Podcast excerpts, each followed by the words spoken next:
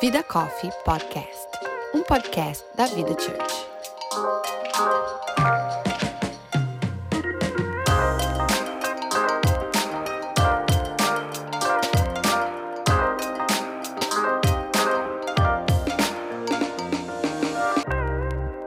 Olá, meu nome é Ana Paula Prado. Eu sou a Erika Oliveira. E eu sou a Natasha Rocha. E você está ouvindo a segunda temporada do Vida Coffee Podcast.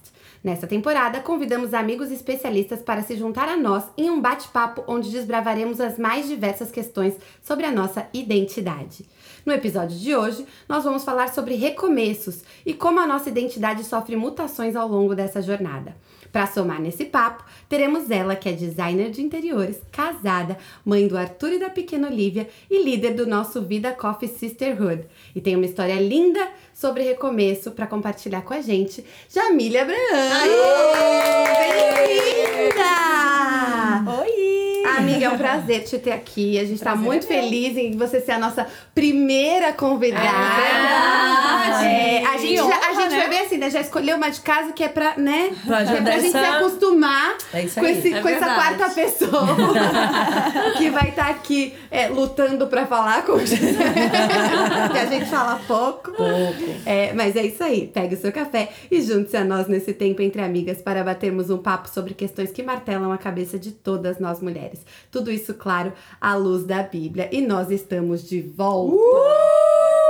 Muitos pedidos pra gente voltar. Pois é, a gente É se deu verdade. aí um, é verdade. Não é papo de. Gente, muita gente me Muita perguntou. gente Não, não é papo. Duas, E- não, foi de fato. A sua real. mãe, né? E a É. vizinha que você ligou, por favor, me pergunta. É. Não, não é. Não, Foi realmente. verdade.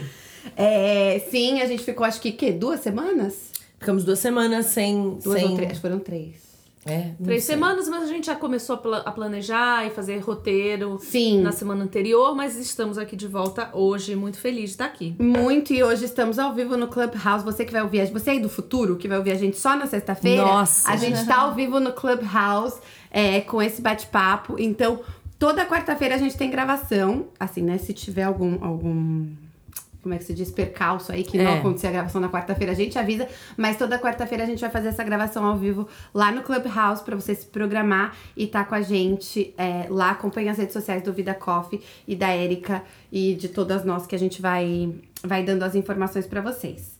E pra começar, Pra porque o nosso começar. assunto de hoje é recomeço e a gente vai falar sobre vários tipos de recomeço, mas eu queria que a nossa convidada, a Jamile, que tem uma história super especial sobre recomeçar, ela contasse pra gente um pouquinho dessa história pra gente entrar nesse assunto. Que bom, gente, então. É, bom, como eu falei um pouquinho antes, né? ahm, o recomeço faz parte da nossa vida, né? Acho que é ciclo, é cíclico, né? Sempre a gente tem recomeços, mas e eu tenho certeza que tem muitas pessoas ouvindo que podem nomear alguns, inclusive, não somente um, mas alguns.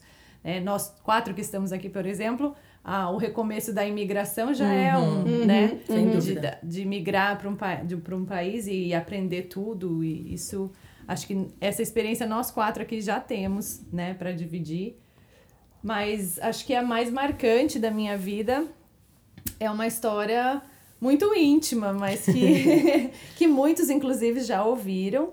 E as pessoas aqui né do Vida Coffee as meninas e eu tenho Vai, vai, amiga, vai, é assim mesmo. é muito é uma história muito íntima É assim tão íntima que dá aquela É, travada. aquela assim, ai, Aí. aí, Aí- então. Eu acho que a primeira, só pra gente falar, uma coisa que é uma coisa que a gente tem feito aqui, aproxima, é assim: vocês vão ouvir histórias de mulheres não perfeitas, né? Sim. E a nossa imperfeição, ela não define quem a gente é. Inclusive, por isso que nessa temporada de identidade a gente vai falar sobre isso. Então, as histórias que a gente vai viver não definem quem a gente foi, mas fazem parte da construção de quem nós somos e a, e a graça de Deus é vista dentro das nossas histórias, que muitas vezes são inesperadas. Muita gente fala, nossa, sério? Né?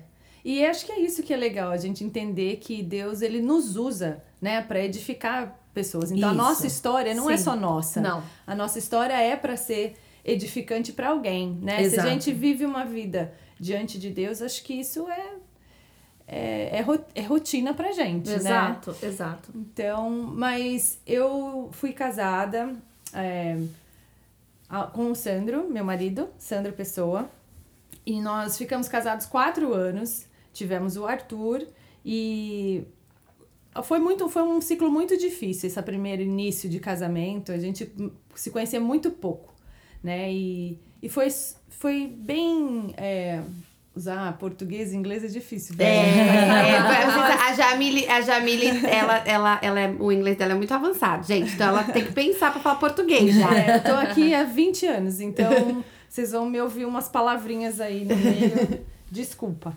Vou pedir desculpa já de antemão. Mas é, são desaf- era muito desafiador, para dizer o mínimo, acho.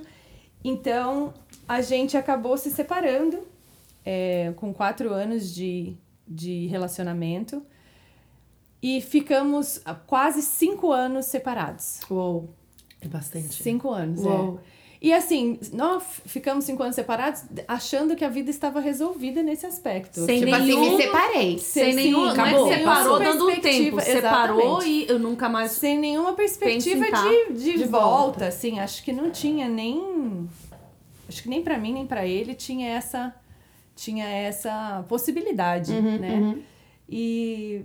Mas Deus, eu, eu falo sempre que Deus é um... O senso de humor de Deus é, bem grande. Ele tinha uma história, é, por, por esse todo esse tempo, eu, eu sinto assim que ele me colocou debaixo de uma pedra. Assim, me protegeu, né? Me blindou de qualquer outro relacionamento.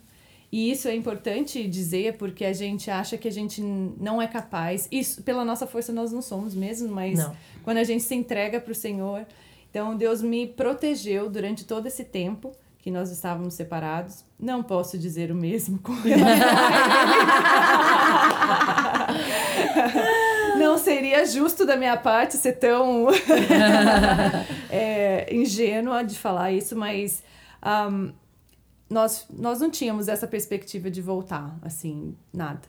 Mas um belo dia, Deus foi lá e falou assim: não, essa história não acabou, né? E, e então a gente voltou. Ahm, óbvio, depois de passar por muitos ciclos, porque não é uma coisa que você simplesmente acorda num dia e fala, acho que tô pronta, né? Acho que podemos recomeçar, né? Não é assim, não funciona dessa forma. É, eu, Deus tinha que trabalhar muito no meu caráter, muito na minha, nas minhas manias e maneiras, né? Que todas nós temos e, e assim também com ele, né? Tinha que, tinha que achá-lo é, independente da Jamile, porque o Sandro, ele conheceu Jesus, eu acho, através da minha vida, assim. Então, e, e ele precisava ter essa separação para que Deus trabalhasse nele como é, filho dele, não, Sim. não o marido da, Da Jamile. Jamile, sim. Porque eu acho que essa identidade não tinha. Tanto que nesse tempo que a gente se separou, ele se batizou, ele aceitou Olha que Jesus. legal. Tudo Uau! isso aconteceu Não foi sem, depois? a, sem a minha Eu não sabia participação. disso. Não, Incrível, sem a minha participação. Ah, na verdade, ah, Deus nos deu uma palavra, enquanto a gente ainda estava junto, bem atrás, e a gen- ele estava num processo imigratório, né? Que foi um processo bem difícil também para ele. Foi um processo de, sei lá, quase 10 anos, eu Uou. acho. Várias negativas durante isso, durante esse tempo. E, e depois. Só que Deus deu uma palavra pra gente lá. Ele falou assim: é, sou eu que bato o carimbo. Foi essa Uau. a palavra. Eu recebo. Pra uma pessoa. Todas nós aqui, tá? Amém. É, foi uma, uma tiazinha lá do coque, da, da, da nossa igreja da época, que não nos conhecia, ela, ela tava visitando a igreja, Uau, inclusive. incrível. É, chegou pra ele e deu, é, deu essa palavra que era Deus. Deus estava mandando dizer pra ele que era ele que batia o carimbo, porém, antes ele queria algo dele. Uau. E eu entendo que isso era o coração dele, né? Uau. Para que ele tivesse preparado para receber essa bênção, porque Deus não dá uma bênção pra gente que não seja para edificação Sem da nossa Pra vida. afastar a gente dele, né? Exatamente. Exato. Então, e aí todo esse processo eu acredito que aconteceu. E Deus também me deu uma palavra em Jeremias que diz que ele nos daria um mesmo coração, um mesmo caminho e nos firmaria e nos colocaria firmemente nessa terra. Amém. Foi a palavra inicial do processo lá, quando a gente estava iniciando toda essa jornada de imigração.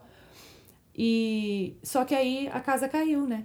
Então, assim, a gente. Se a gente não tem o foco no Senhor, a gente se distrai disso. Sim. E essa era uma promessa. Essa, essa palavra de Jeremias era uma promessa na minha vida, mas eu não. No momento se identifica. Aí a vida Depois com se distra... A palavra é Exatamente. se distrai. Exato. Exatamente. Você vive a vida e de repente aquilo não, va- não tem mais É, validade. as circunstâncias consomem a palavra, né? Exato. consomem a Tipo promessa assim, do acho Senhor. que entendi errado, não era bem Não era isso, porque né? não acontece na hora que a gente quer. Né? Exato, né? O tempo é totalmente maluco.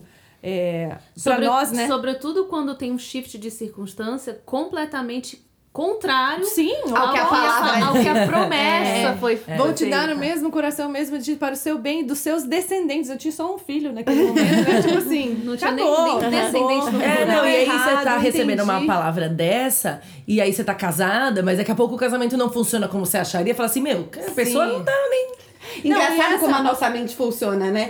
O problema é da palavra, que na Exato. verdade não é da... Mas quem nunca, né? Quem nunca É. fez receber uma palavra e assim, não, tá tudo errado. Não, aquilo não era a palavra de Deus pra mim. Ah, é, com e a gente certeza. nega. É muito louco, porque a gente negativa a palavra Ao invés de negativar a e situação. fica firme na circunstância. É, exato, É exato. completamente no nonsense, né? Nonsense, isso aí. Na verdade, é completamente antibíblico. né? Total. É. Mas é como a cabeça, a mente humana funciona, Gente, infelizmente. É, a nossa natureza pecaminosa, né? É. É, e, e engraçado que essa, essa palavra específica de Jeremias, Deus falou diretamente comigo, assim, eu não... Então, pra mim, é, questionar o meu entendimento foi fácil. Tipo assim, ah, eu que não entendi. Foi no acaso, aquilo caiu ali na, minha, na minha mão, no acaso, enfim. Passa, Passou-se os anos, né? Isso tudo aconteceu, ele se converteu e, e Deus realmente trabalhou muito no nosso caráter, muito em cada um de nós individualmente. Assim, eu me achava a melhor esposa possível, a melhor mãe possível, toda certinha, toda e no final não era nada disso. No final era realmente eram manias ou eram até a nossa parte de orgulho, a nossa parte né, de, de ach- se achar é, dona da razão. E isso Deus tirou totalmente de mim, assim, nesse período. Foi realmente transformador, assim. Eu precisava ter sa- passado por isso para acho que para me humilhar, assim, diante de Deus, entendeu? Mi- Minha, a minha... A minha... é, fugiu a palavra. Tudo bem. A minha... Consciência de quem você era, tipo, da verdade, quem você era diante de Deus, não que você achava que você era. É, eu acho que a gente entrega pessoas, a gente, por a gente não conhecer uns aos outros, às vezes, a gente entrega uma, a pessoa errada para aquela pessoa. Por exemplo, eu acho que eu entreguei pro Sandro uma, uma pessoa que ele nem, nem aprecia, entendeu? E que de Uau. repente não era você também. É exato, porque a gente constrói personalidades, né? a, gente, a gente acha que isso é legal. Então eu achava que limpar a casa com é, compulsão era legal, é certo. Esse é o certo, entendeu? A casa tá spotless, né? Tá um brinco. E pra ele tanto faz como tanto fez. Ele prefere eu fazendo dando atenção pra ele, por exemplo, do que pra É, isso casa. que é louca pela cara. Então, essas, esses ajustes foram necessários. Então, precisou tirar para entender o que, que é realmente importante. E tem, né, um ditado que fala, a gente só dá valor quando perde. Exato. Porque não é exatamente dar o valor, não é a questão de você não valorizar antes, mas é a questão que você não reconhece de verdade o que, que é necessário. Você não tá vendo. Que- no meio da situação você é, não tá vendo. Uma questão interessante nesse ponto, e que é o tema dessa, dessa temporada, que tem tudo a ver com o que você está falando, que é a identidade. É, ali no começo do casamento, é muito comum, como em qualquer momento de transição e de, de relacionamento, você não ter certeza da sua identidade, não porque você não sabe quem você é ou do que você gosta. Às vezes você tem claríssimo quem Sim. você é, mas qual é a tua, a tua identidade é em Cristo. Uhum. Porque quando você vai pra ele, ele te sinaliza quem que você é. Exatamente. E o que Então ele pode que, o que te- não é pode, só né? ele que te sinaliza pra te dizer assim, ô, ô Marta, eu te quero Maria. É. É, porque acho por que você chega numa situação, é isso que você falou, nessa transição de momentos, né? Você era solteira, daí você casou. Uhum. Você chega nessa situação, você não tem muita certeza de como é a sua identidade nesse papel. Porque você É, nunca agora- esteve nesse papel. É isso aí. Então você tem que Justo. montar uma identidade ali de quem é a Jamila esposa, quem é a Ana Paula Sim. esposa. E Eric, E aí- como é que monta essa identidade? Não, então, o que acontece é que a gente precisa saber quem a gente é de verdade. Eu, eu, não, eu não sou o que eu gostaria de ser, eu sou o que eu sou. E aí a gente, porque a gente fala assim, não, eu acho que, que limpar tudo hum, loucura, de uma forma louca é legal. Ou eu acho que me garantir e não falar que ele é bom também é legal. Então a gente vai criando um patchwork de identidade que não é a minha, mas alguém disse que aquilo era bom. Ou a Vogue disse, ou A a, tua criação. Ou a tua criação, ou a tua tia, a família, a mãe, a vizinha, a amiga. E você cria uma, uma colcha de retalhos que não é você. Sim. E aí o que você falou, Nath, é muito importante, que é quem sou eu, eu só vou conhecer conhecendo a Cristo. Eu tenho que ir me entregar, porque quando eu me entrego de verdade, aí Deus fala assim: ah, então eu vou te mostrar quem você é. E aí quando eu reconheço quem eu sou, eu falo: hum, acho que eu tenho problemas de caráter, eu acho que eu tenho problemas de coisas, e aí ele começa a transformar, né? É que a- a- além de você reconhecer quem você é, eu acho que isso que a Nath falou, quando você reconhece quem você é em Cristo, você vê que algumas coisas que você tem não são legais. Exato. É, não são, É. não são, não é pra estar ali. É como você falou, tem que mudar, tem, Tem que, que tirar, mudar. tem que limpar. Então tem orgulho, tem altivez, tem o quê, né? Uhum. É, tem egocentrismo, tem vários O que quer que sentimentos. seja que você Exato.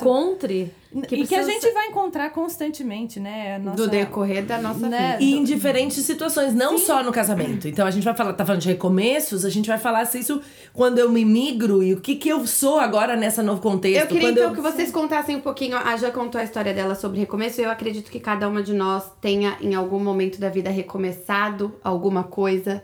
Então, eu queria que vocês contassem um pouquinho. Pode Tá bom. contar? Posso contar. É, Então, gente, pra quem não ouviu, eu sou a Erika de novo. É, tenho, tenho. Vou fazer 40 anos, tenho 39, né? Quase recém. Tô, tô, tô- eu acho que eu já tô curtindo, gente, fazer esse negócio de fazer A 40. gente tá em momentos A gente tá em. diferentes. É, a pessoa quer deixar claro que ela vai fazer 30. Só isso, viu, gente? Só Não, assim. eu não quero deixar claro que eu vou fazer 30. Eu quero deixar claro que eu ainda tenho 29. Casa dos 20. Bom, mas eu tenho um tempo já, assim, eu não tenho muitos anos é, e muito tempo de vida, sim, depende do ponto de vista, óbvio, né? Mas eu considero a minha vida que eu sou uma pessoa jovem ainda. Mas é, 20 anos de casada e já mudei duas vezes de continente. Não só mudei de país, como mudei de continente. Então, ah, em 2007 a gente saiu do Brasil, foi pra Europa, fomos pra Espanha. Em 2012 a gente sai da Espanha, vem para os Estados Unidos e, e eu acho que esses recomeços imigratórios re- recomeço de me enxergar quem é a Érica numa cultura europeia completamente diferente do Brasil.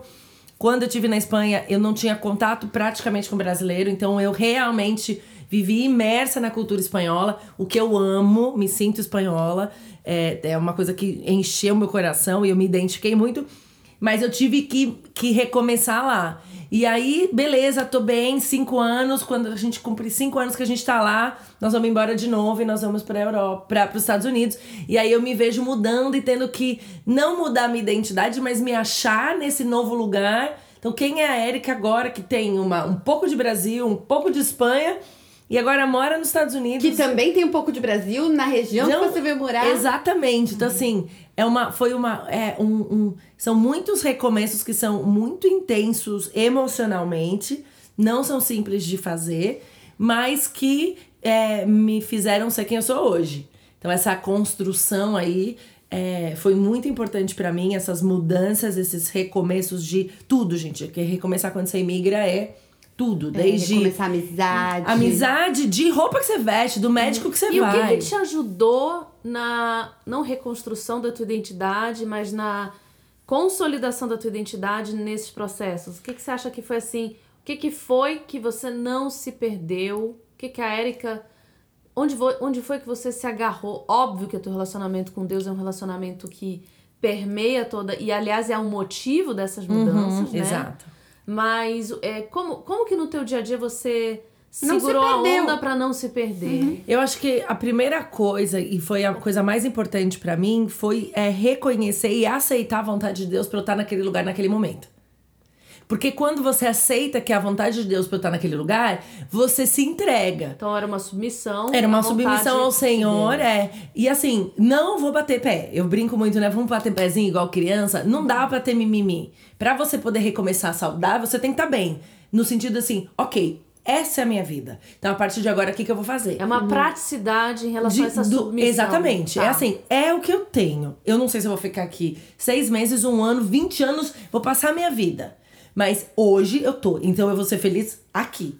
Com o hoje. E isso ajuda demais, porque é, para qualquer recomeço, se você ficar atrás, você não começa de novo. Então você nunca recomeça. Verdade. Tem que let go do passado, né? Total. É, então, pra mim, isso foi muito forte. É, eu acho que no meu caso, eu, eu, eu tinha vindo com uma coisa na minha cabeça, uma história de recomeço na minha cabeça, e agora com vocês falando, eu entendi, porque isso aqui é o quê? Uma de Terapia pública Entendeu? que a gente se submete. Que a gente se submete a uma terapia pública. Não sabemos. Não sei por que que a gente se expõe nesse Não ponto, não precisamos, sei. Mas, mas, tá, Deus tamo sabe, estamos aí submetidas à vontade dele. É isso aí. Mas eu acabei de descobrir que eu estou nesse processo de recomeço. Sim. Porque eu já estou aqui já fazem é, três anos e meio nos Estados Unidos, que eu migrei, imigrei do Brasil para os Estados Unidos. É, então já são três anos e meio. Então vocês devem estar pensando aí, nossa querida, mas só agora que você está nesse processo de recomeço. E eu acredito que eu, sim, eu ainda esteja nesse processo, porque é, não faz tanto tempo que essa é uma decisão muito definitiva. Exato. Né? É, a gente veio para passar um breve tempo que foi se estendendo, que foi se estendendo, e nunca era tipo uma coisa assim, pô, a gente resolveu Sabe fazer a vida você aqui. Falando, você falando pra mim também, foram quatro anos quando eu migrei. Quatro com quatro anos que eu estava aqui, que eu entendi que era, Que era aqui. Então, É. eu acho que eu estou começando a viver isso e eu acho que eu estou começando a desapegar do que Tinha. do que eu tinha e do que eu era e, e, e, e, e tentando entender pra onde eu vou. Porque eu acho que parte do, do recomeço é você parar e falar, tá bom, eu estou recomeçando. Eu não, não é mais aquilo que, que aconteceu. E agora? E daqui pra frente? É. O que Deus tem pra mim? Sim. O que eu tenho vontade de fazer? Então eu tô nesse processo de, de entender. é, é, e, e eu acho que é um processo que a Erika falou, talvez pra ela seja um pouco, tenha sido um pouco mais prático, mas eu acho que para as pessoas é, difere muito de características, Sem personalidade. dúvida, sem dúvida. É, é de, você simplesmente, tipo, ah, pra mim hoje virei a página. De maturidade onde espiritual. você tá? É, de, de simplesmente virei a página. É, pra mim não Não, não é, muito não é simplesmente simplesmente virei a página. Eu tô há oito anos nos Estados Unidos. Eu fiquei cinco anos e meio, quase seis na Espanha. Então não é, tipo, virei a página. É uma questão de decisão e a partir daí eu vou permitindo que essa decisão permeie todas as outras pequenas que eu tenho que fazer Sim. quando eu não gosto daquela coisa, quando eu não gosto do supermercado, quando eu não gosto do médico, quando eu não gosto da. Eu quero a minha amiga, quando eu quero a minha mãe, quando eu quero. Então, assim, não é de uma hora pra outra. diário, sim. Mas é uma decisão como a decisão de seguir a Cristo. Não, eu decidi é, é seguir uma a Cristo. decisão a partir daí é um- consciente. Exato. Eu tenho que ter a consciência daquele momento, aí eu faço uma decisão intelectual. Intelectual. Mas é o que eu intelectual. acho que a tá e a partir dizendo- daí isso vai começar. Entendeu? A, a gerar frutos A disso. desdobrar. Do processo, exato. Mas acho que ela tá querendo dizer é nesse aspecto de quando está determinado. Exatamente. né? Quando está determinado, isso é mais fácil, eu acho, agir como você tá falando. Tipo, não, Quando você tem está- certeza, está tipo determinado. É, talvez a diferença é que quando eu vim, nas vezes que eu vim, eu não vim pra coisas temporárias. temporárias, Não, a minha, a minha, a minha imigração, ela tinha uma, um estabelecimento de alguma forma, né? Exato. Então, eu e já que você vinha- sabia que não ia ser uma coisa de seis meses. Eu vim pra ficar quatro meses. Mas sabe, eu tô eu aqui há três a anos e meio. Então, eu também vim pra ficar seis meses, pra fazer curso de inglês e voltar Exato. a 20. Então, enfim. Mas uma coisa que o Sandro fala que eu acho que tem muito. é, muita sabedoria é que assim, quando a gente se dá a oportunidade de olhar pra trás, essa decisão fica mais difícil. Então, por exemplo, você vai, mas você tem a opção de voltar. Sim. Você vai, mas se você quiser. Mas se não der certo. Se você tem esse se na sua cabeça, é, é Sem um grande- pezinho sempre. é, Sem é dúvida. gran- exatamente. Esse processo de entender e de aceitar vai demorar muito mais. Porque Sem você vai estar dúvida. sempre olhando pra trás. Essa é uma, é uma forma de sabotagem. Exato. Agora, a gente. Nós. Bom, vocês me conhecem, a gente muda muito, né? Vocês- De leve. Eu não sou vocês duas aqui, vocês Não, é parceria, né, amiga?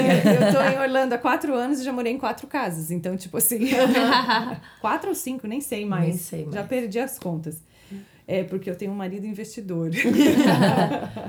Enfim, mas é, essa. E quando a gente. Sempre quando vai acontecer esse passo de mudar, a gente tem que mudar certo do que vai fazer, sem olhar pra trás. Mudou, mudou, acabou, é isso aqui. E eu acho que isso ajuda muito na submissão, em você entender o teu lugar, em você se estabelecer rapidamente. Ou seja, você não é, ficar de uma maneira fragmentada, olhando hipóteses. Exatamente, Não, porque isso, não. isso vai te segurar. Entendeu? Você não vai fazer isso porque. E se eu voltar o ano E que eu vem? acho que isso é em qualquer situação de recomeço, na Sim, própria eu ia situação falar- da Jamile. Nossa, você tirou. Tipo você assim, não é só de mudança de lugar, né? Tipo Sim. assim, se você tivesse ficado olhando pra trás no momento de recomeçar, não no momento de separar, mas no momento de resolver recomeçar, pensar assim, pô, mas eu já tô quatro anos separada, e se não der certo? E se eu entrar nessa de novo pra não. Não tem essa hipótese. Na né? verdade, eu acho que isso é uma, é uma escolha da vida, em tudo. O Antônio fala muito isso, né? Dos e sis. E se não der certo, e se? Se a gente ficar no e se, você nunca vai pra frente. Você não faz. Você não faz. E se Deus me chamou? É, pra quem tá ouvindo novo, é, essas nossas mudanças, minhas mudanças foram missionárias. A gente é missionário. Então a gente vinha com uma convicção disso. É, e, e esse. Esse eu vou all in, sabe? É, é a coisa do. Eu vou 100%. O seu sim foi sim. O meu sim foi sim. Ele é doloroso, tá? Esse sim, eu tenho. Pra todo sim que a gente fala, a gente tá dando um não pra alguma Vários coisa. vários. Muitos não. Então, por exemplo, a Jamile falou sim, vamos recomeçar. Ela tá dando não pra uma vida independente. E ela toda desenvolveu toda uma carreira nesse Curada, Sim. tipo. E aí você fala, se você pensar, e se ele me machucar? E se eu não, não conviver de Então, novo? Mas E é, é tão interessante isso, porque muitas pessoas já me perguntaram isso, assim, mas como que você conseguiu perdoar, voltar, enfim, né? As pessoas que viveram, inclusive, comigo naquela época, é, participaram da história de alguma forma.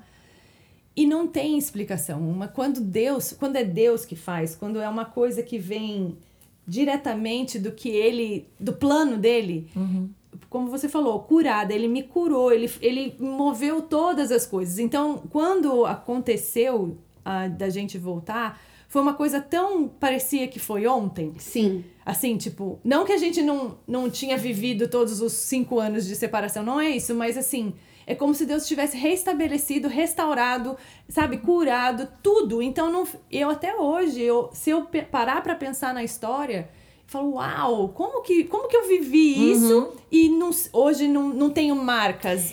Mar- marcas que eu digo assim, marcas feridas, né? Feridas elas que são, ainda. são marcas, são cicatrizes fechadas. São cicatrizes fechadas. Então você consegue. Você consegue entender. Eu, eu já falei isso algumas vezes, eu vejo isso como um milagre de Deus, assim, essa restauração de Sim. sentimentos, de, Sim. De, de perdão. Isso é, é milagroso. Mas eu não acho é... que isso tem muito a ver com o tempo de Deus, que a gente vai falar um pouco mais Sim. pra frente, mas eu queria ouvir da, da Nath é, uma experiência história de, de recomeço. recomeço, né?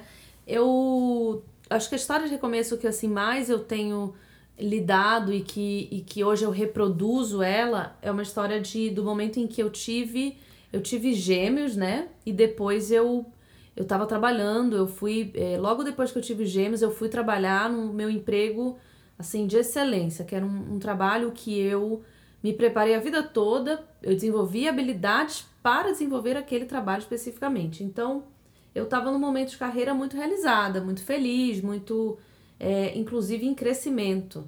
E aí, é, pouco tempo depois, no momento em que eu estava assim já engajada, depois de algum tempo de empresa, eu ia começar um projeto internacional grande, que eu ia é, ser uma das principais responsáveis internamente dentro da empresa, eu engravidei de novo. E, e sim, a maternidade para mim é, sempre foi prioridade, mas é muito mais fácil você falar a minha prioridade é ser mãe quando essa prioridade ela é ela acontece na sua vida num contexto em que você tem espaço para essa prioridade acontecer. O que aconteceu foi que eu priorizei uma coisa e construí minha vida de maneira incompatível. Então eu precisei sair do, do mercado financeiro, que é a empresa que eu trabalhava era uma empresa do mercado financeiro. Eu sou advogada, mas eu não trabalhava como muita gente tem imaginário, não era é, ali na, na bolsa, mas era uma, uma empresa que tinha uma cultura de mercado financeiro, que é uma cultura é, assim. Se, se você lê a Bíblia direitinho, você consegue ver o que é o oposto, é mais ou menos o que famoso é um espelhamento da Bíblia, assim, é o É o oposto. oposto. É, ficar fácil de entender. Só pra Só pra ilustrar. ilustrar. E aí eu falei, não, eu quero voltar, eu quero voltar pra isso. Depois de ter o terceiro filho, eu queria voltar Porque na minha cabeça era, era uma necessidade de recomeçar a minha carreira. Eu precisava retomar do ponto que eu parei. Uhum. Não, E aí, na verdade, não é nem recomeçar, né? É retomar. Você queria pegar aquilo ali no, no- da onde É, você saiu e, e parar exatamente Era um ali. puxão, né? Era um puxão. Era um puxão, sabe? Cabo de guerra. Era tipo assim, não, não, vem que o meu time tem mais força. É. E aí foi catastrófico. Deu certo, não. Não rolou. Não deu muito certo, mas eu acho que em todo o processo de recomeço não significa, esse é o meu input, não significa que o recomeço ele tá necessariamente eh, relacionado a um propósito de Deus na sua vida. Então sem tem um dúvida. contraponto em relação ao que a Jamile está trazendo, que é totalmente diferente a experiência do recomeço quando ele é um recomeço em que Deus é o condutor, mestre, ele é o, o senhor daquele recomeço. E é diferente de quando a gente recomeça, ou a gente retoma, ou a gente pega de volta Sem o conhecimento de que Deus sem a. a- tá no controle, ou a É. submissão, como a Erika É, falou, exato. de que é ele que vai comandar isso, porque a Bíblia fala que nada acontece, né, sem Uhum. a permissão de Deus. Isso é e também tem a, a questão de você reconhecer quem é Deus, né, nos, nos seus diferentes momentos. Então eu acho que né, nesse teu momento Sim, de vida, havia, obviamente, a permissão, mas não era um processo que. É, de tava- submissão, como a de Erika falou. Não tinha essa, não, Não tinha, tinha. essa awareness, né? Mas Não, você sabe que eu fiz uma leitura diferente do que você falou? Porque Pode você falar. disse que você tava recomeçando, né? E na minha cabeça, você não tava recomeçando. Porque pra mim, recomeçar e retomar são coisas diferentes. Tá. Pra mim, você tava tentando retomar uma coisa que tinha parado. Tá. E você queria retomar dali. Tá. Você não queria um começo novo. Eu não você tava se um começo negando a recomeçar. Na Tá. verdade, você Na tava- verdade, você tava aí. assim, eu não quero recomeçar. eu não quero recomeçar toda uma história. um dicionário podcast. Dicionário podcast. Retomar. Gente, retomar. Não, é Não o é tema. Não, é o façam. Mas Tentem. eu acho que isso tem. Mas Eu acho que, inclusive, muito- isso é uma questão de consciência, porque a gente fala, tô recomeçando. E não é. E a gente precisa ter consciência de que não é um recomeço. Agora tem É uma uma. retomada. É uma retomada. E aí... Começar de novo. Isso não é começar. Tá. Nossa. Na verdade, ela estava começando, ela estava recomeçando uma vida como mãe. Exato. A você ser mãe se neg- profissional. Mãe É. profissional. Na A ser mãe de De trigêmeos. três. Ah, não, mas nesse processo, vários recomeços, inclusive. Diários. Não, diários, inclusive, sim, isso é, em é- termos de parte. casamento também. Porque quando você Claro. vai e volta, vai e volta, e a tua prioridade ela tá tão bagunçada, é, ali tudo fica fragilizado. Sim, Tudo sim. fragiliza. Então. é, Deus foi muito misericordioso comigo de conservar meu casamento nessa, nesse Até por período. isso que ele não permitiu que você voltasse, porque você já estava tão afundada, ele falou, não vou deixar afundar. Não, não, minha Agora filha, tem vem um pra pouco cá. Sabe? Vamos A tirar dessa que ele né? É, deixa eu só falar uma coisa rápida que eu acho que é importante a gente lembrar: que recomeçar não quer dizer que deu errado no outro lado. Exato. Sim. Porque a gente tem às vezes a impressão que o recomeço é a, é o- a consequência de de um fail, de uma falha, de um, de um. de assim, não deu errado porque eu preciso recomeçar. Não, recomeçar muitas vezes vem depois de um processo muito bom. Sim. E só que tem um fim. Isso. E a gente fim tem é- que entender que tem fim. A As gente coisas não tem essa, a gente tem essa dificuldade O que, que, a, ba- o que, que aceitar a o fim. palavra fala? Que a gente perece porque não discerne o tempo e as estações. A gente já falou Exato. disso quantas vezes Várias no vezes, gente. Gente, pelo né? amor de Deus. E é isso aí. Não, gente, tem, fazer curso online. da coffee recomeço, porque assim, eu não, eu não tô me sentindo na- nem apta aqui a dar input. Fale uma experiência de recomeço. Eu falei de retomada. É. Não, e sabe o que é interessante? Que eu acho que daí a gente vai fazer uma análise, já que isso aqui é terapia, É terapia, terapia. terapia. A gente tá tudo Não, porque a vida. Natasha, na verdade, ela se negava a entender que aquilo tinha tido um fim. Sim. Então, Completamente. Completamente. É. Então, o que Então, acontece sim, é é que uma aquilo. história de recomeço. Sim, porque, porque você queria voltar pra uma coisa que não era Que teu. acabou. Acabou, aquele tempo foi. E aí, mas não quer dizer que aquele tempo foi ruim. Foi Foi, necessário, te criou. Maravilhoso. E eu só quero dar uma, uma, um adendo, porque eu acho que é válido. É que, óbvio, em muitas empresas, quando eu falo assim, a cultura é antibíblica, que significa que eram valores do mundo, tá? Claro, não claro. quero dizer que meu trabalho era um trabalho desonesto. Não. Eu só quero deixar isso bem claro, porque quem ouve. É, muita gente do mercado financeiro aí. O mercado financeiro cancelando a Natasha. nenhum problema quanto a isso. Nenhum problema quanto a isso. Mas era um trabalho honesto, era um trabalho digno. E que te deu grandes E que me deu portas e que me trouxe onde eu tô. Exato. Então, é muita gratidão por isso. Mas eu acho que é importante a gente entender que o recomeço é uma nova fase, é um novo Sim. ciclo, é uma nova estação que tem tudo a ver, aliás, com a temporada do Vida Exato. desse ano que Paulinha, vai ter aí. que é o seu, a sua experiência de recomeço? Não tô falando de retomada, já Não, já- não, eu acho que é essa que eu falei, acho que eu tô vivendo ela agora. Então Tá. eu não sei, eu não sei nem, eu não sei nem muito. é, Ela ainda não, não termina. Você tá vivendo, Eu tô você tá vivendo nela. E você ela. teve várias, por exemplo, você teve a fase que você era solteira, você casou, Sim. então aí é um, é um novo recomeço, né? É Mas eu acho que fase, é recomeços marcantes que me fizeram ter que, ter, que, ter que fazer essa análise da minha identidade. Eu acho que eu tô vivendo isso muito intensamente agora. Tipo, acho que quando eu casei. É, é, é, foi muito. Eu falo que eu eu e o Thiago, a gente viveu um bom período de lua de mel, assim. Sim. Era tudo, tipo, tudo foi muito florido. Os nossos primeiros anos de casamento foram muito. Ai, gente, casal jovem. Jamile e então, Natália, é, é, oposto. é. Não, eles viveram muito A intensamente. gente viveu, mas a gente viveu o casamento Intencionalmente. ali. intencionalmente, se curtindo, e Programado, viajando, né? e os dois certinho. trabalhando, tudo É. certinho. Quando a gente mudou pra cá, foi um recomeço mais assim, aquilo que a gente falou, de ter. Era tão temporário que a gente não encarou como um recomeço. Era um, um período Era um, da nossa era um vida, um teste, parênteses. transição, Era um né? teste, É. Um era parênteses teste, ali que a gente tava fazendo, mas que a gente ia voltar e retomar. Tanto que o apartamento ficou montado. Ficou. A, casa- a vida tem ficou muitos feita. casos desses aqui. Exato. Muita gente, então, a, assim. a, a minha ideia era retomar a vida de lá. Agora eu tô entendendo que eu não vou retomar a vida de lá, que a vida de lá foi. E essa aceitação e submissão. É aí É. que tá. Então é isso que eu Fala estou aí, vivendo. Paulinha, não então, mas não tá não. fácil. não tá fácil. Alguém tem um lenço? A Paulinha aqueceu aqui. Vamos, Não. vamos ligar o ar aqui. É, eu tô brincando, mas assim, realmente não é um processo fácil e. e o olhar pra trás, o desapegar, o ver as pessoas que você que você deixou lá no ponto que você partiu, que estão que, estão fazendo coisas que de repente você fala assim, putz, queria estar fazendo também, e, e, e- e você não se sente mais parte daquilo. Sim. E ao mesmo tempo Deus tá me jogando pra um lado completamente oposto, e eu ainda tô tentando entender, tipo assim, Posso fazer um adendo Pode, que talvez sim. vai desviar um pouquinho, Vai, mas vai. Manda. pode ser útil? faz. Eu descobri uma palavra no passado, que é uma palavra que eu tenho feito inclusive uma pesquisa sobre ela, e eu tô anotando algumas das respostas aqui, que eu acho que vai ser super útil. Que ela chama-se liminality. Ok. E essa palavra. cultura, né? Não, essa palavra. Momento cultural. Bom, É. não, momento cultural, mas é porque acho que vale a pena, porque é exatamente isso. Eu não sabia que tinha uma palavra pra descrever isso.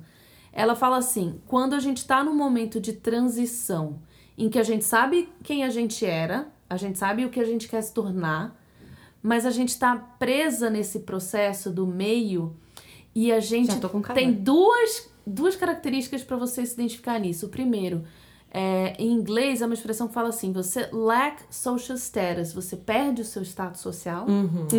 e você entra numa posição de dependência. Toda essa história existe uma palavra na língua inglesa Uau. que se, que se chama liminality. E a gente, é, eu, a- eu aprendi essa palavra é, para explicar que é muito várias. boa. é É, muito boa. Eu vou, Tipo eu, assim, põe lá. Vale a pena, vale a pena dar um Liminality. Google liminality. E a, o grande exemplo bíblico de liminality é quando o povo judeu tá dentro do exército, do, do, do deserto.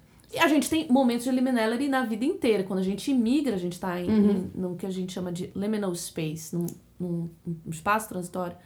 Quando a, gente tá- quando a gente engravida também. A gente sabe que a gente não é um ser grávido, Que vai passar logo. Que vai ficar 18 Mas a anos gente vai virar grávida. outra coisa. a gente vai virar outra coisa que a gente sabe o que é, uma mãe. Uhum. Mas ali no meio, amor, a gente, a gente meio Você que tá... ainda é uma É um coisa, não, não é a é. outra. Em e não- transformação. É um limbo, tá vamos pensar sem que é o seu quase status um limbo. social de mulher, magra, altivo, whatever que você seja. Sem o status de mãe. E, e seu status de mãe, e você tá dependable, você tá dependente de alguma maneira, porque naturalmente a gravidez, por mais que você esteja ativa, você tem algumas Limitação. dependências e, no mínimo, você precisa fazer um acompanhamento, você precisa de um médico, Uhum, você precisa de, enfim, pessoas pra te fazer acontecer até chegar naquele parto. Então, eu tenho é, me dedicado a entender, porque eu acho que é, o grande problema dessa. A minha teoria ainda está em desenvolvimento. Colocarei você disso. Por favor, tá? Mas eu creio. Vai ter que virar um, vai ter que virar um episódio. Um episódio Liminality. Olha Liminality. que legal esse. No longer. Gente, sou eu. No longer. Tem uma imagem que a Jamile colocou assim, de um posso- lado, no longer. Você já terminou? Quando você terminar, eu vou dar um. Eu só quero só dizer o seguinte, que no meu ponto, eu queria jogar Liminality, liminality no- na roda pra vocês me darem um input pra minha pesquisa, vou ser bem clara. Só fala já intencional. a, a, a imagem que a Jamile passou. Ah, tá. as Já, pessoas não tão a, a vendo. imagem É. que ela colocou são dois círculos e tem Que um, se um- interla- que se se interligam interlaçam, e né, no meio, interligam. assim, um círculo é no longer, você não é mais.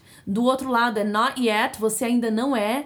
E o que é a interseção desses dois círculos é o liminal space, é o que é o espaço do meio, que é isso que Que eu, que eu, que eu não gosto de usar a palavra limbo, mas o que eu queria concluir é Limbo. Deus Quase.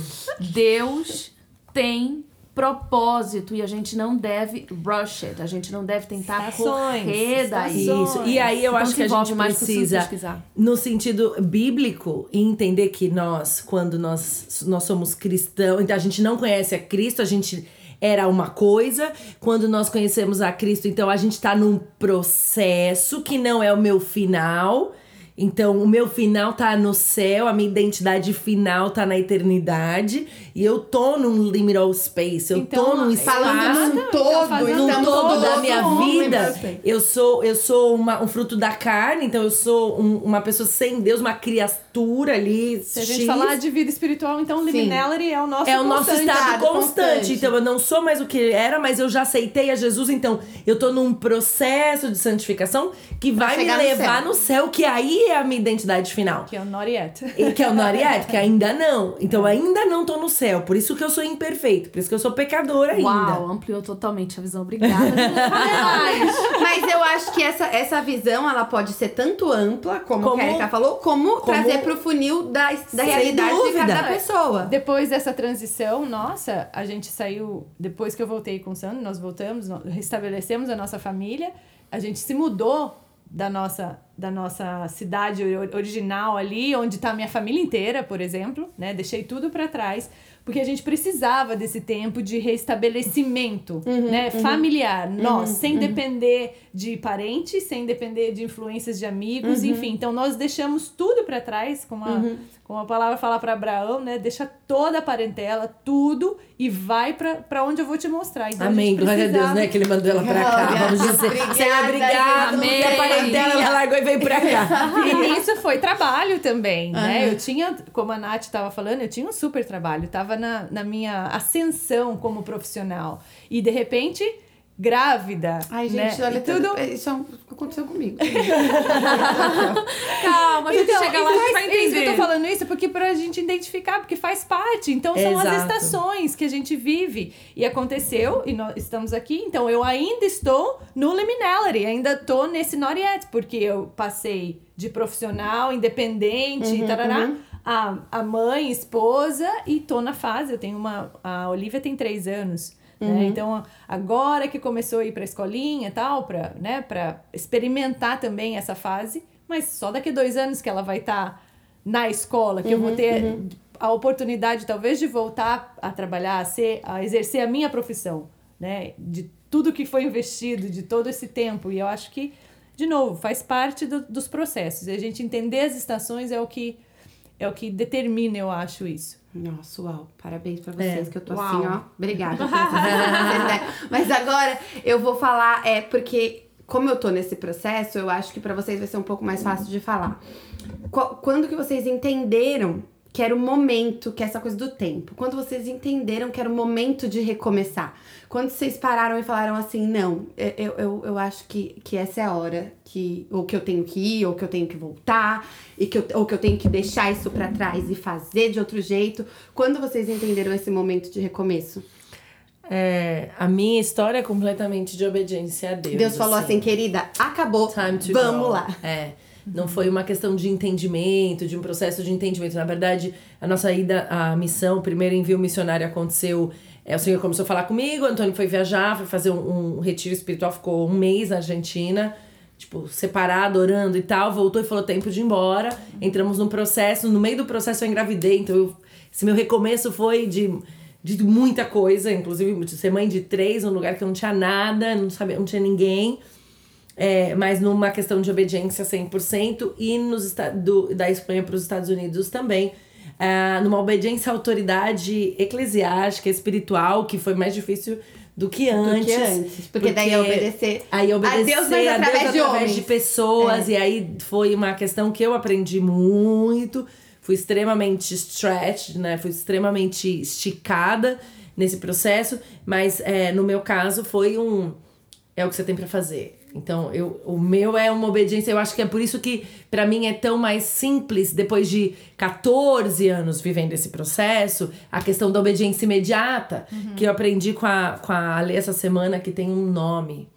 É, depois eu vou falar pra vocês. Tem. Estamos com palavras Obediência Nossa, imediata. gente, vocabulário Vida Coffee. É, depois eu vou falar pra vocês como que é essa obediência, mas é isso. Então eu entendi um processo, eu entendi e aí hoje pra mim é OK. É então o teu modo de funcionar. é o meu modo de funcionar e que porque eu entendi que eu fico mais é mais fácil, É é, mais, mais feliz, é mais leve do que ficar batendo o pé chorando, porque eu fiz essa transição da Espanha pra cá.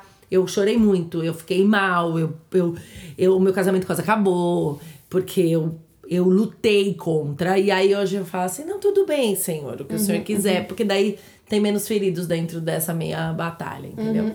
Você, Jami, como que você Você identificou Olha, nos, nos dois, timing? nos dois momentos, no momento de recomeçar sozinha e no momento de voltar, eu, eu acho que também tem muito a ver com, com, a, com a habilidade de ouvir a Deus. Né? Eu tive. Quando, quando nos, nos separamos, eu acho que eu fiquei uns dois anos, nesses cinco anos separados, ainda relutando, ainda muito machucada, muito amargurada, muito ah, apegada. Isso antes ou depois? Antes Antes, tá. apegada àquela primeira fase, porque querendo ou não é um fracasso, né, pessoal, assim, você perder a sua família, enfim, é, eu- eu tinha uma perspectiva naquele momento. Então, com dois anos mais ou menos, eu lembro que eu estava num culto e foi um culto de entrega, assim mesmo, que eu falei para Deus, eu não quero mais controlar, eu não quero mais sentir, eu não quero mais, então toma daqui para frente e eu, eu entendi, entendi que essa é a minha vida agora. E aí foi o primeiro momento, né, de recomeçar. Então foi onde Deus começou o processo Antes mesmo também. do recomeço, é, Como efetivamente casal, como exato. casal, Exatamente. ali na entrega. Ex- existia um recomeço Jamile. Tá. Né? E aí, quando nós voltamos, foi a mesma coisa. Eu mencionei Jeremias porque num dia o Sandro me ligou e falou assim: Jamile, meu green chegou. Uau. Uau. A gente estava separado nesse momento. Eu lembro que eu caí de joelhos, eu estava na porta do elevador para sair da minha casa. Eu caí de joelhos e chorei, chorei, chorei, chorei muito, um choro que eu não sabia de onde vinha. E Deus me trouxe qual, qual a palavra mente? Jeremias, Jeremias. 33. A gente estava separado, sem perspectiva de voltar ainda, nada. Só que Deus me, me lembrou, da, lembrou promessa. da Eu vou promessa. botar vocês firmemente nessa terra. Uau. Só que junto com essa promessa tinha o mesmo caminho, o mesmo destino para o seu bem dos seus descendentes. Ah, né? E ali Deus. começou um processo espiritual, eu tenho absoluta certeza disso, porque foi ali, foi o shift, entendeu? Então eu entendi que um novo tempo, como se é como se eu tivesse entrado num ambiente, ab- aberto uma porta, entrado num ambiente que tudo era diferente, entendeu? E, e aí é isso que a gente falou, ou você fica do lado de fora, ou você entra. Você não tem como ficar em dois lugares ao mesmo tempo. Então, deixa-se o passado e entra no futuro. Né? Eu acho que pra mim, nesses dois momentos, é totalmente espiritual. Mas sabe o que eu achei muito legal que você falou? Que prim- o primeiro momento que você teve que recomeçar, você teve a atitude de entregar. Sim. Não foi Deus que, que, que, que veio e te, e te né, é, colocou uma situação na qual você foi obrigada a fazer Sim. isso. Não. Você teve o seu momento de falar assim: Deus, tá aqui. Sim. Não quero mais. É, Sim. Estou entregando nas mãos do Senhor. Isso aí. E a partir dali você se deixou. É, é, é, Ser deixou moldada, ser né? moldada. No momento do recomeço da volta, que você entendeu esse recomeço, aí foi Deus Sim. falando pra você, trazendo ao seu coração, falando: então é agora. De novo, volta às estações, porque naquele momento, você vê, eu, eu fiquei dois anos, vamos, vou é, condensar assim, perdendo tempo, amargurada ou presa ainda ao passado. Dois anos. São muitos dias de vida. São. São. Então, esse processo poderia ter sido menor, concorda? Como Deus fala do. o Como o deserto, como o deserto. deserto. Por, por que 40 anos? Porque existiam vários processos acontecendo. Uhum. E a gente tem a mania de colocar o pezinho lá, né? A gente Uhum. não deixa Deus agir de imediato. Essa questão da submissão é muito, muito importante. A gente entender que existe esse- essa. Precisa existir a submissão para que Deus possa agir no nosso coração. Uhum. E nesse momento foi isso. Foi a entrega. Ah, você entregou? Tá comigo agora? Então agora Ah, eu posso obrigada. fazer. É. Thank you, Jamile. É, não, é tipo assim, gente, Deus nunca tá atrasado. É a gente que tá atrasando o processo. Exato. Sempre. Exato. Você- É isso aí. E aí eu entendo, eu, eu- olhando pra trás, eu vejo claramente isso. Você, no momento que você entregou, foi o momento que ele começou a trabalhar em mim, Uhum, né? No meu caráter, principalmente. Né? Eu entendo bem isso hoje.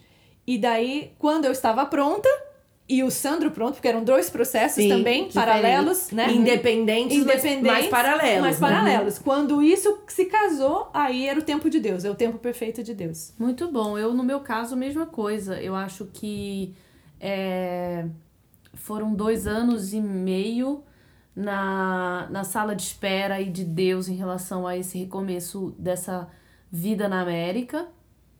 E, e um recomeço, uma necessidade e um desejo grande de recomeço profissional específico dentro daquilo que eu quero fazer, do que eu desejo fazer.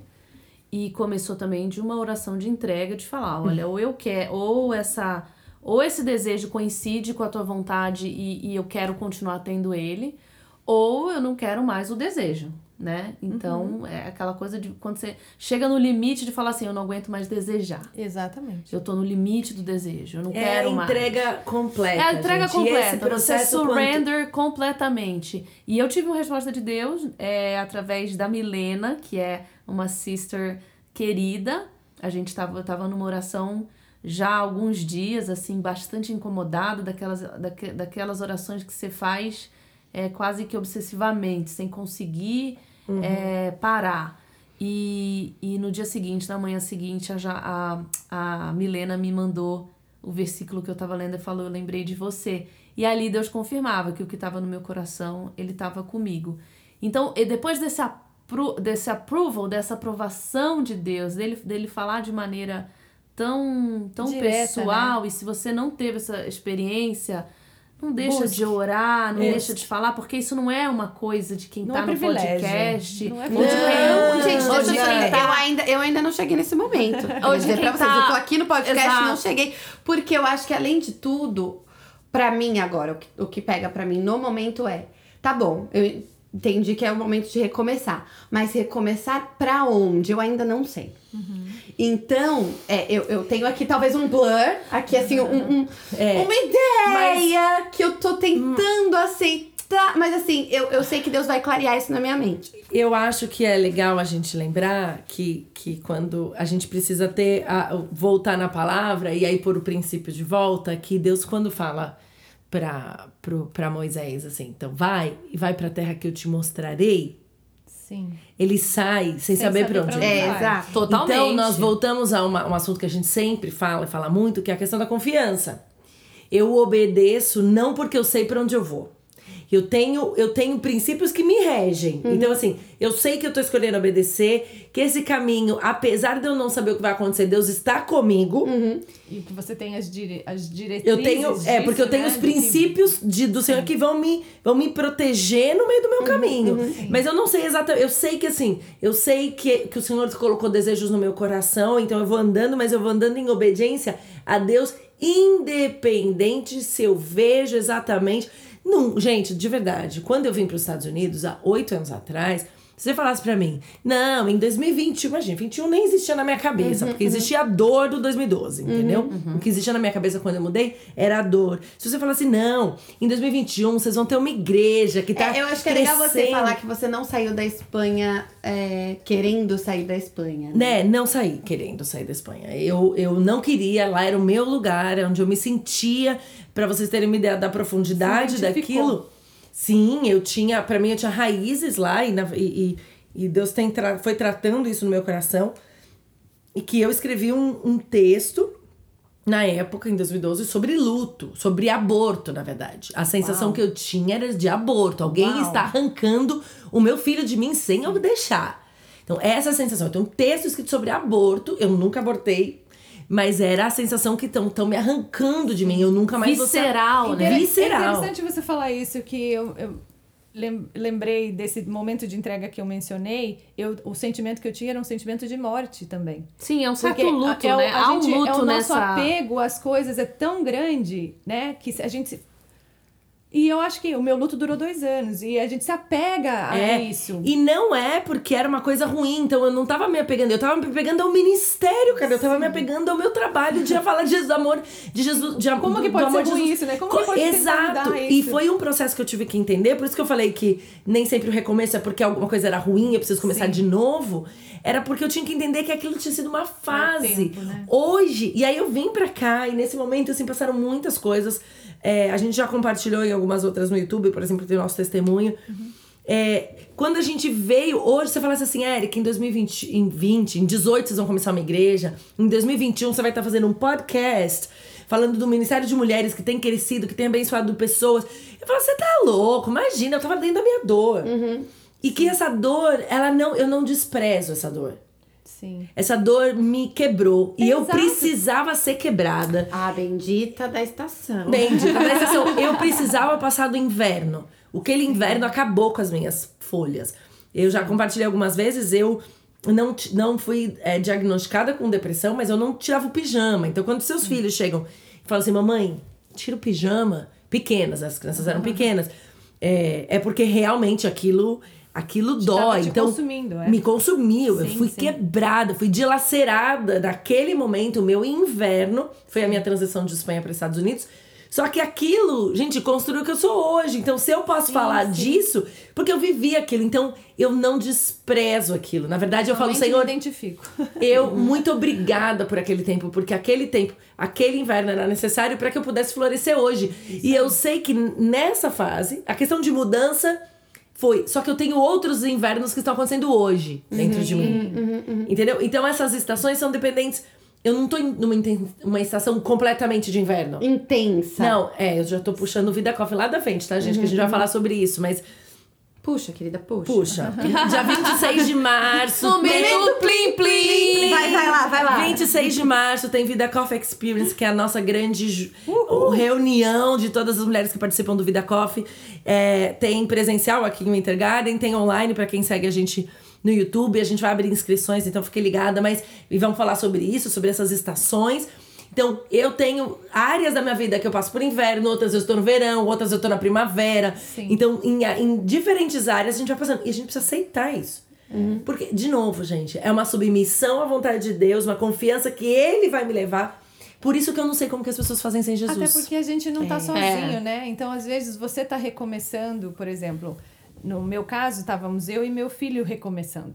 Né? Mas enquanto eu estava, por exemplo, no meu inverno ou no, minha, no meu luto, como eu mencionei, ele talvez estivesse começando uma fase legal, né? Na Exato. escola e tal. Então, tudo isso a gente tem que ter, a gente tem que ter o, a sensibilidade de entender que a gente não pode se. E eu acho que isso também tem tudo a ver, né, com com o Espírito Santo na nossa vida, Sim. porque ele não nos permite ir fundo, né? E- Sim. e nos afundarmos Sim, num sentimento ah, que, não, que não é, é benigno, que nos vai fazer que é mal, que não vai trazer. né? Não, que Ah. você falou, não sei como as pessoas fazem sem, Jeju- sem Jesus, é, é isso, né? As pessoas vão até o fundo. Exatamente, exatamente. Então, Verdade, é verdade. estar entregue e buscar a mão de Deus é faz total diferença, né, gente? Pra tirar a gente de onde quer que a gente esteja. Não, sem dúvida. Muito eu bom. consigo muito analisar é, isso que a Erika falou na minha vida hoje. Eu acho que se a gente, todo mundo, se parar pra pensar, eu consigo ver as áreas da minha vida onde eu estou na primavera, as áreas da minha vida Sim. que estão mais invernais. Sim. E- Mas acho que a gente, e a gente precisa fazer essa análise. Sim. A gente, a gente sempre fala muito isso. O evangelho é uma coisa de gente inteligente. É, religião não, religião é, é boiada. porque você segue alguém que alguém te fala. Mas é, a gente tem que usar a nossa intelectualidade, a gente tem que usar o A nosso gente cérebro. fala sobre isso. Individualidade. É, né? pra falar assim, Deus, ó, o Senhor me deu capacidades mentais, então me mostra em mim, me mostra nos meus resultados, no meu caminho. Quer dizer, se uma coisa não tá dando certo, não tá dando certo. Peça pro Espírito Santo te falar, é pra continuar? Não é pra continuar? É para fazer. O que, que é pra fazer nesse processo? A gente precisa usar o nosso cérebro. Vamos acabar com essa história de que. Não, e não adianta usar o cérebro do outro, porque nesse caso. o cérebro do outro é maravilhoso. É, porque é, é- é- trata muito da sua do outro, identidade. né? Exato. É, é até um perigo, eu acho, você, Muito você perigoso. usar. Porque, assim, de repente, acho que essa analogia de estações, a gente. É, tem um filme muito legal que é aquele Divertidamente. Sim. Que Muito bom. é muito gostoso de você ver de maneira tão lúdica e até para as crianças eu acho interessante. É um filme infantil, é uma animação aham. que ele coloca que todos nós temos ali as bolinhas, né, os sentimentos. Então, se você trouxer isso para o campo Qual, espiritual, Inside Out? Inside É, Inside Out, Ah, ok. é, é muito legal, porque você.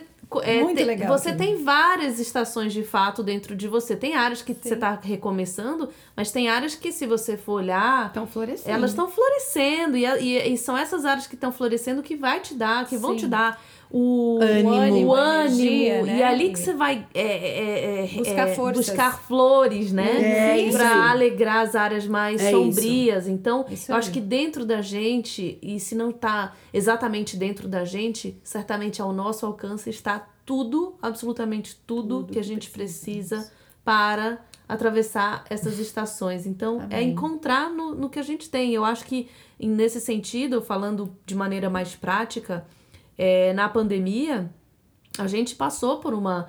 Por, um, por um, uma era do gelo, vamos botar assim. É, é, essa, essa Referência. É. completamente. Movie, né? vamos É. criar uma movies. Podcast indica. Já chegou, já chegou, vida com a fim de. Antecipamos o quadro. É. Que foi global, vamos dizer assim. Todo mundo, de repente, se Foi viu paralisado. diante de um inverno, né?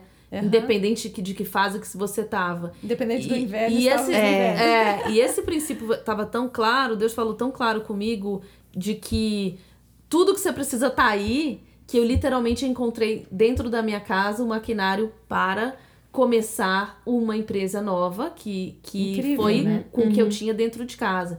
E eu queria falar para as pessoas na época do tipo, tá em você, o- tem em você, está com você, olha em você porque eh, Deus não vai te desamparar. Procura é no, seus, no seu divertidamente aí dentro. Verdade, na verdade, se a gente entendesse que tudo coopera, se a gente entende, realmente entendesse que tudo coopera para o bem daqueles que amam a Deus e que a vontade de Deus é boa, perfeita e agradável, se a gente vivesse só por esses dois, Só isso. só isso a gente ficava feliz e contente e satisfeito. É, mas o problema é- é que a gente não entende. O que acontece é que eu tenho batido muito nessa tecla, inclusive no, no- nas lives do Vida Coffee e tal, é que aí eu preciso entender a palavra de Deus com a, com a minha mente, com o meu cérebro.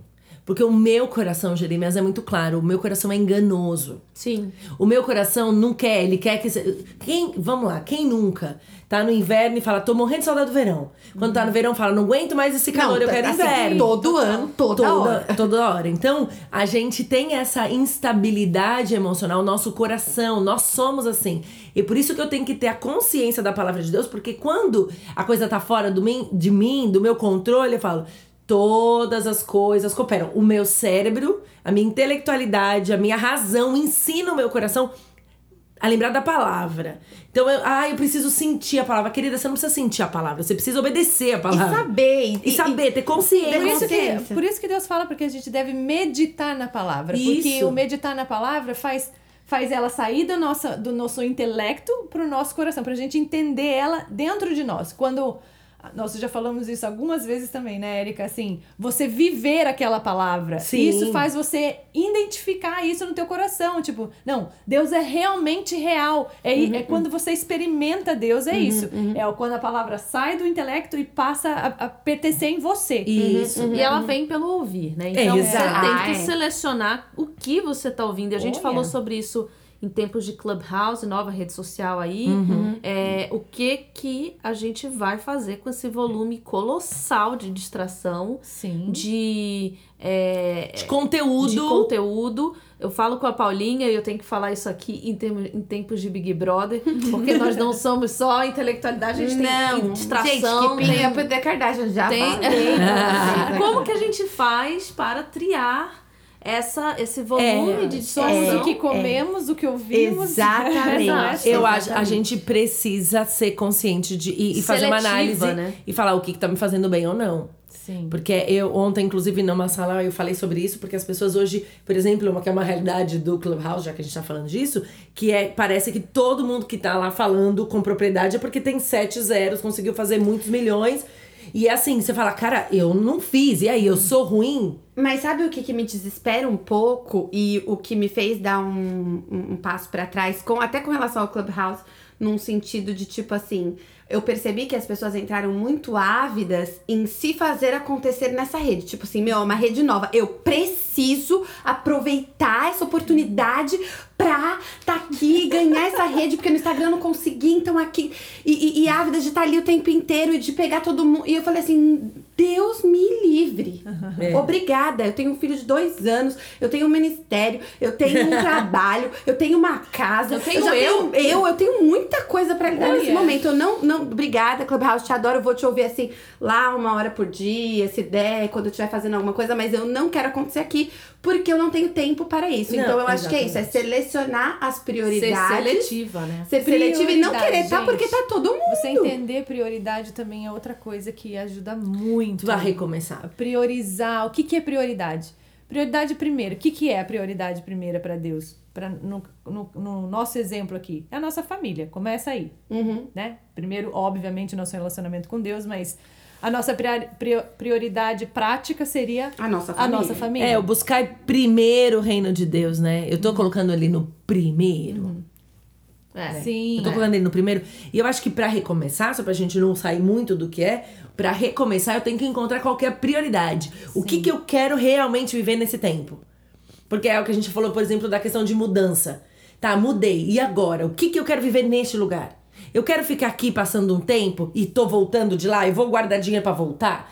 Eu vou guardar dinheiro pra fazer um negócio, eu vou guardar. Eu, o meu negócio então não é dinheiro. Eu quero a minha família. Qual que é a minha prioridade? Se eu não tiver uma prioridade pro recomeço, eu não recomeço. Mas eu acho que é muito importante a gente falar disso que a Jamile tava falando da distração, porque a distração nos tira de saber qual que é a nossa prioridade. Sim. Oh, yeah. É, em, em, em- em muitos, em muitos sentidos. Tipo assim, eu, eu, eu não consigo parar pra entender porque eu estou distraída. E às vezes essa distração atrasa o seu processo Sem de gente- Às vezes não, E muitas a gente vezes. volta pra indicação do, do último, acho que, podcast da temporada, que foi aquele livro eu Ruthless Elimination of Eu- eu leio e eu vou- meu- gente! Gente, ó, notícia, notícia. confissão. A gente Notícia, tá vai. comunicado. Comunicar. Os- o livro está comigo.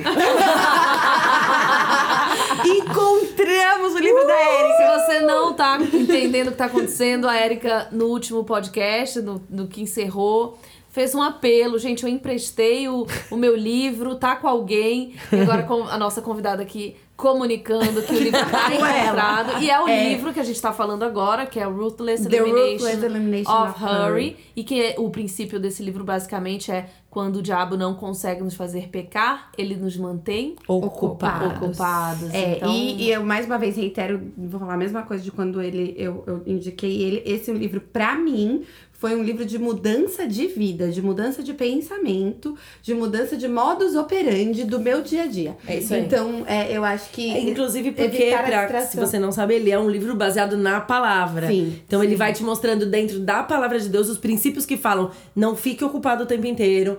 Tenha tempo com Deus, tenha tempo com a sua família, tenha tempo pra manter a sua cabeça livre. Porque muitas vezes a gente não sabe pra onde tá indo, porque a gente tá tão ocupado que a gente não teve nem tempo de pensar Exato. pra onde eu, acho tô assim, indo no meu é, recomeço. Eu, eu- eu lembro que quando eu voltei, eh, quando eu vim, vim pra cá, a minha única. Eu tinha do- duas coisas assim na minha cabeça. Uma era de que eu não sabia nada, né? Coitado, o que, que ia acontecer comigo. Mas eu tinha assim: eu, eu quero priorizar os meus filhos, eu não quero mais terceirizá-los de nenhuma maneira. Isso era uma decisão minha, sem julgamento, é, é, baseada naquilo que eu vivi e um diagnóstico próprio, tá? Então eu precisava não terceirizar os meninos mais, com nenhum tipo de, de ajuda. Essa era uma fixação na minha cabeça. E a outra era que eu precisava assistir ao pôr do sol todos os dias. Eu, preci- eu precisava me conceder o tempo de ver a natureza que Deus preparou para nós. Então, às vezes, no, assim, eu, eu percebo que a gente não tá tendo tempo. A gente mora num lugar, às vezes, assim, encantador. O céu tá aí para todos, literalmente. Você não Sim. tem tempo Não, de você olhar. vivia isso. Você morava no Rio de Janeiro. Eu morava no Rio de Janeiro, é bem lembrado. E eu, eu falo que era uma das fases mais difíceis da minha vida. Eu morei de frente pro Pão de Açúcar. E, e eu, você chegar a um ponto de você olhar um cartão postal e você não querer Sim, sair diferente. da Sim, cama. diferente a ele. Você, você olhar e falar assim, esse postal, esse cartão postal, o mundo inteiro aprecia e eu Não. não. Então você vê Take assim, granted, não né? tá no mundo, né? Exato. Não tá no mundo. exato. É, eu vou para a última é, pergunta aqui, que na verdade não é nenhuma pergunta, mas eu queria que principalmente a Erika falasse um pouco mais, que eu acho que um momento de recomeço muito importante na vida de todos nós é o batismo. E, e eu queria que você discorresse um pouco mais aí para quem ainda não é batizado, é, é uma palavra de encorajamento e de entendimento sobre esse momento tão importante de recomeço de vida na vida de todos nós. É isso aí. Batismo é, é a expressão pública de uma decisão que aconteceu no coração de seguir a Jesus. Eu acho que essa é a forma mais simples de dizer. É, naquele momento que você fala assim, porque, ah, eu amo a Deus, eu, eu quero seguir a Jesus, mas, é, mas isso aqui é meu, é uma coisa privada, eu tenho uma fé minha. E isso, isso não condiz com a direção da palavra. O que a palavra nos ensina é aquele, é, é aquele quem, for, quem crer e for batizado será salvo. No sentido de quando eu creio de verdade, eu não quero mais que isso seja escondido, eu quero declarar publicamente. Então, publicamente eu vou me batizar. E o que, que é o batismo? É entrar, a gente vai, entra na água. Naquele momento, o meu velho homem, a minha vida sem Jesus, fica lá simbolicamente. Então, você sai novo, a mesma pessoa, com a mesma roupa que você tava vestindo, mas ele é simbolicamente aquilo fica, o meu passado fica e eu saio uma pessoa nova. Porque a declaração pública gera um novo tempo na minha vida. Então tem muita gente que tem medo e fala: ai, pra que batizar? Eu já acredito em Deus, pra que batizar? Eu já acredito em Jesus. Você acredita que comigo foi assim? Sério? Sério? Assim, eu já tava, eu já era convertida dois. Bom, eu cresci no, no catolicismo, né? Então eu fui batizada como criança. Uhum. Então eu achava que eu não tinha que me batizar mais. Tipo, isso é religi- religiosidade, gente. Come on, não precisa. Dois anos já de convertida. é, eu tive que fazer teologia Pra entender. Pra entender isso, pra Deus finalmente abrir a minha mente pra isso, porque eu achava que era só mais um passo eh, de religi- Religioso. Mas eu não acho que a gente tem que diminuir esse pensamento, porque eu acho que muita gente não tem essa consciência mesmo da importância do batismo. E é por isso que eu quis trazer es- essa questão, porque eu acho que muita gente encara dessa forma. Sim. Muita gente encara como só um passo religioso. Não, tipo, não é uma não. coisa que eu realmente preciso fazer. Na entendeu? Pra mim verdade. foi assim, um dia eu fiz um jejum de três dias direto Uau. pra fazer tomar essa decisão. Três dias sem comer nada, gente. Três dias, tá? Você consegue também, tá bom? É, e, e foi simples assim. Se eu fiz, por que, que você não vai fazer? Uhum. Então, se- Jesus é o nosso exemplo. Se Exato. ele mesmo, filho de Deus, Se- se, batizou, quem sou eu pra Quem falar, você pra "Não, falar que acha que não? Não precisa. Ai, É, ele é, dourado. é, eu não preciso. E eu vou falar que pra mim foi uma experiência divina, foi lindo, foi lindo, lindo, lindo, lindo. Então eu, eu, eu mergulhei naquelas águas e eu genuinamente saí outra pessoa. assim. É, aquilo foi, virou uma convicção pra mim. Exato. Eu estava purificada por aquilo ali, purificada pelo. Por mais que tem várias, várias maneiras de você representar, né, Uhum. de você descrever o batismo, né? E pra mim foi isso, assim, eu, eu fui purificada Limpa. por aquilo ali Uhum. e ali eu tava pronta pra seguir Jesus. Eu era o exemplo, agora eu tava seguindo o exemplo dele. Exato. entendeu? A partir dali eu comecei. É. Eu, Então, falo, eu falo assim, no, no, quando eu tive os meus filhos, né, a impressão que eu tive quando eu tive os gêmeos, assim, é, no parto, foi de que eu tinha recebido uma visita de Deus. Eu falei, eu acho que Deus esteve aqui comigo. E no batismo, a gente começou a nossa relação. Então, assim, não é uma visita, é você iniciar o seu relacionamento De compromisso. De eu acho que a gente compromisso. precisa entender que o batismo é aquela coisa, sabe? Ah, você é casada? Não, é, não. Mas quando você casa, cara, Porque não é. É não-. Porque não tem. Não são várias. é, a, a vida é cheia disso. Completamente. Tá falando, um casamento. Por que, que as pessoas casam publicamente? Elas podiam simplesmente juntar Uhum. uns É. planos e pronto.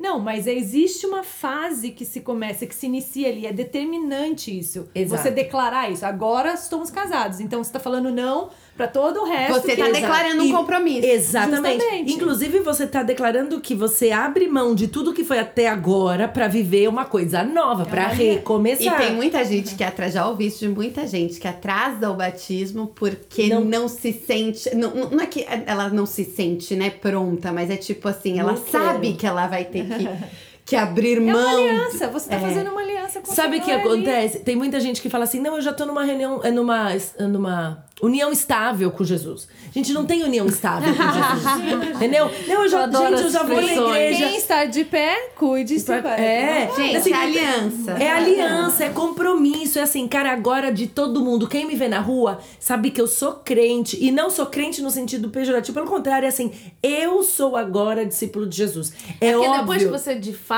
se torna crente no sentido verdadeiro, você tem tanto amor por isso. Por sabe? essa palavra. Você tem tanto amor por isso que. que É orgulho, Agora, é a orgulho, palavra gente. fala, realmente é um privilégio. É. Agora eu acho que a alguém, gente alguém falar de precisa você. pontuar que não é porque você se batizou que você tá vivendo essa vida nova. Ah, tá. Por quê? Porque uma pessoa pode ser casada e viver uma vida de solteiro, o cara sai com quem ele quiser. E ok. Então, não Ok, quer dizer- não. Não, Não. ok assim, ok pra ele, né?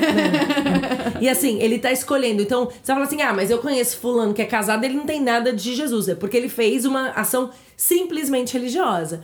Então, o batismo é uma de- declaração pública em que, a partir daquele momento, eu morro, eu escolho morrer pro pecado para recomeçar uma vida nova. Então, eu sou feito novo. A gente usa até essa expressão na vida, né? Made new. É. Eu sou feito novo. E a partir daquele momento, eu tenho um compromisso. Então, eu tenho que caminhar de acordo com E é- os preceitos de Jesus e né? ser discípulo de verdade. Usando ainda o exemplo do casamento é a mesma coisa. Você acorda de manhã e você olha no seu dedo, tem uma aliança e você lembra que você tem um compromisso, que você é Isso. casado. Então, todo dia que você levanta, você abre os seus olhos e você ora e você agradece a Deus e você lembra que você tem um compromisso com o Senhor. Sim. Um compromisso de vida. Seríssimo. De vida. De vida. De vida. né? Então, fica aí, gente, se você ainda não se batizou, se você ainda não tomou essa decisão de fazer isso publicamente, faça isso, ok? É, decida, seja onde você estiver, se você tá aqui na nossa comunidade, a gente vai ter batismo na Páscoa. Mas se você tá em outro lugar, procure o seu pastor, faça um discipulado, escolha se batizar. Você não tem que estar perfeito para se batizar. Você precisa escolher e aí a- faz a, a transição. Exato. Porque o recomeço é uma escolha, o batismo é uma escolha e a partir daí você vive os benefícios e os frutos dessa escolha. É isso aí. Meninas, eu vou pra pergunta da audiência, como a gente disse, agora a gente tem um novo quadro aqui Sim. no Vida Coffee Podcast, que foi uma, um pedido de vocês, uma sugestão da Camila, querida.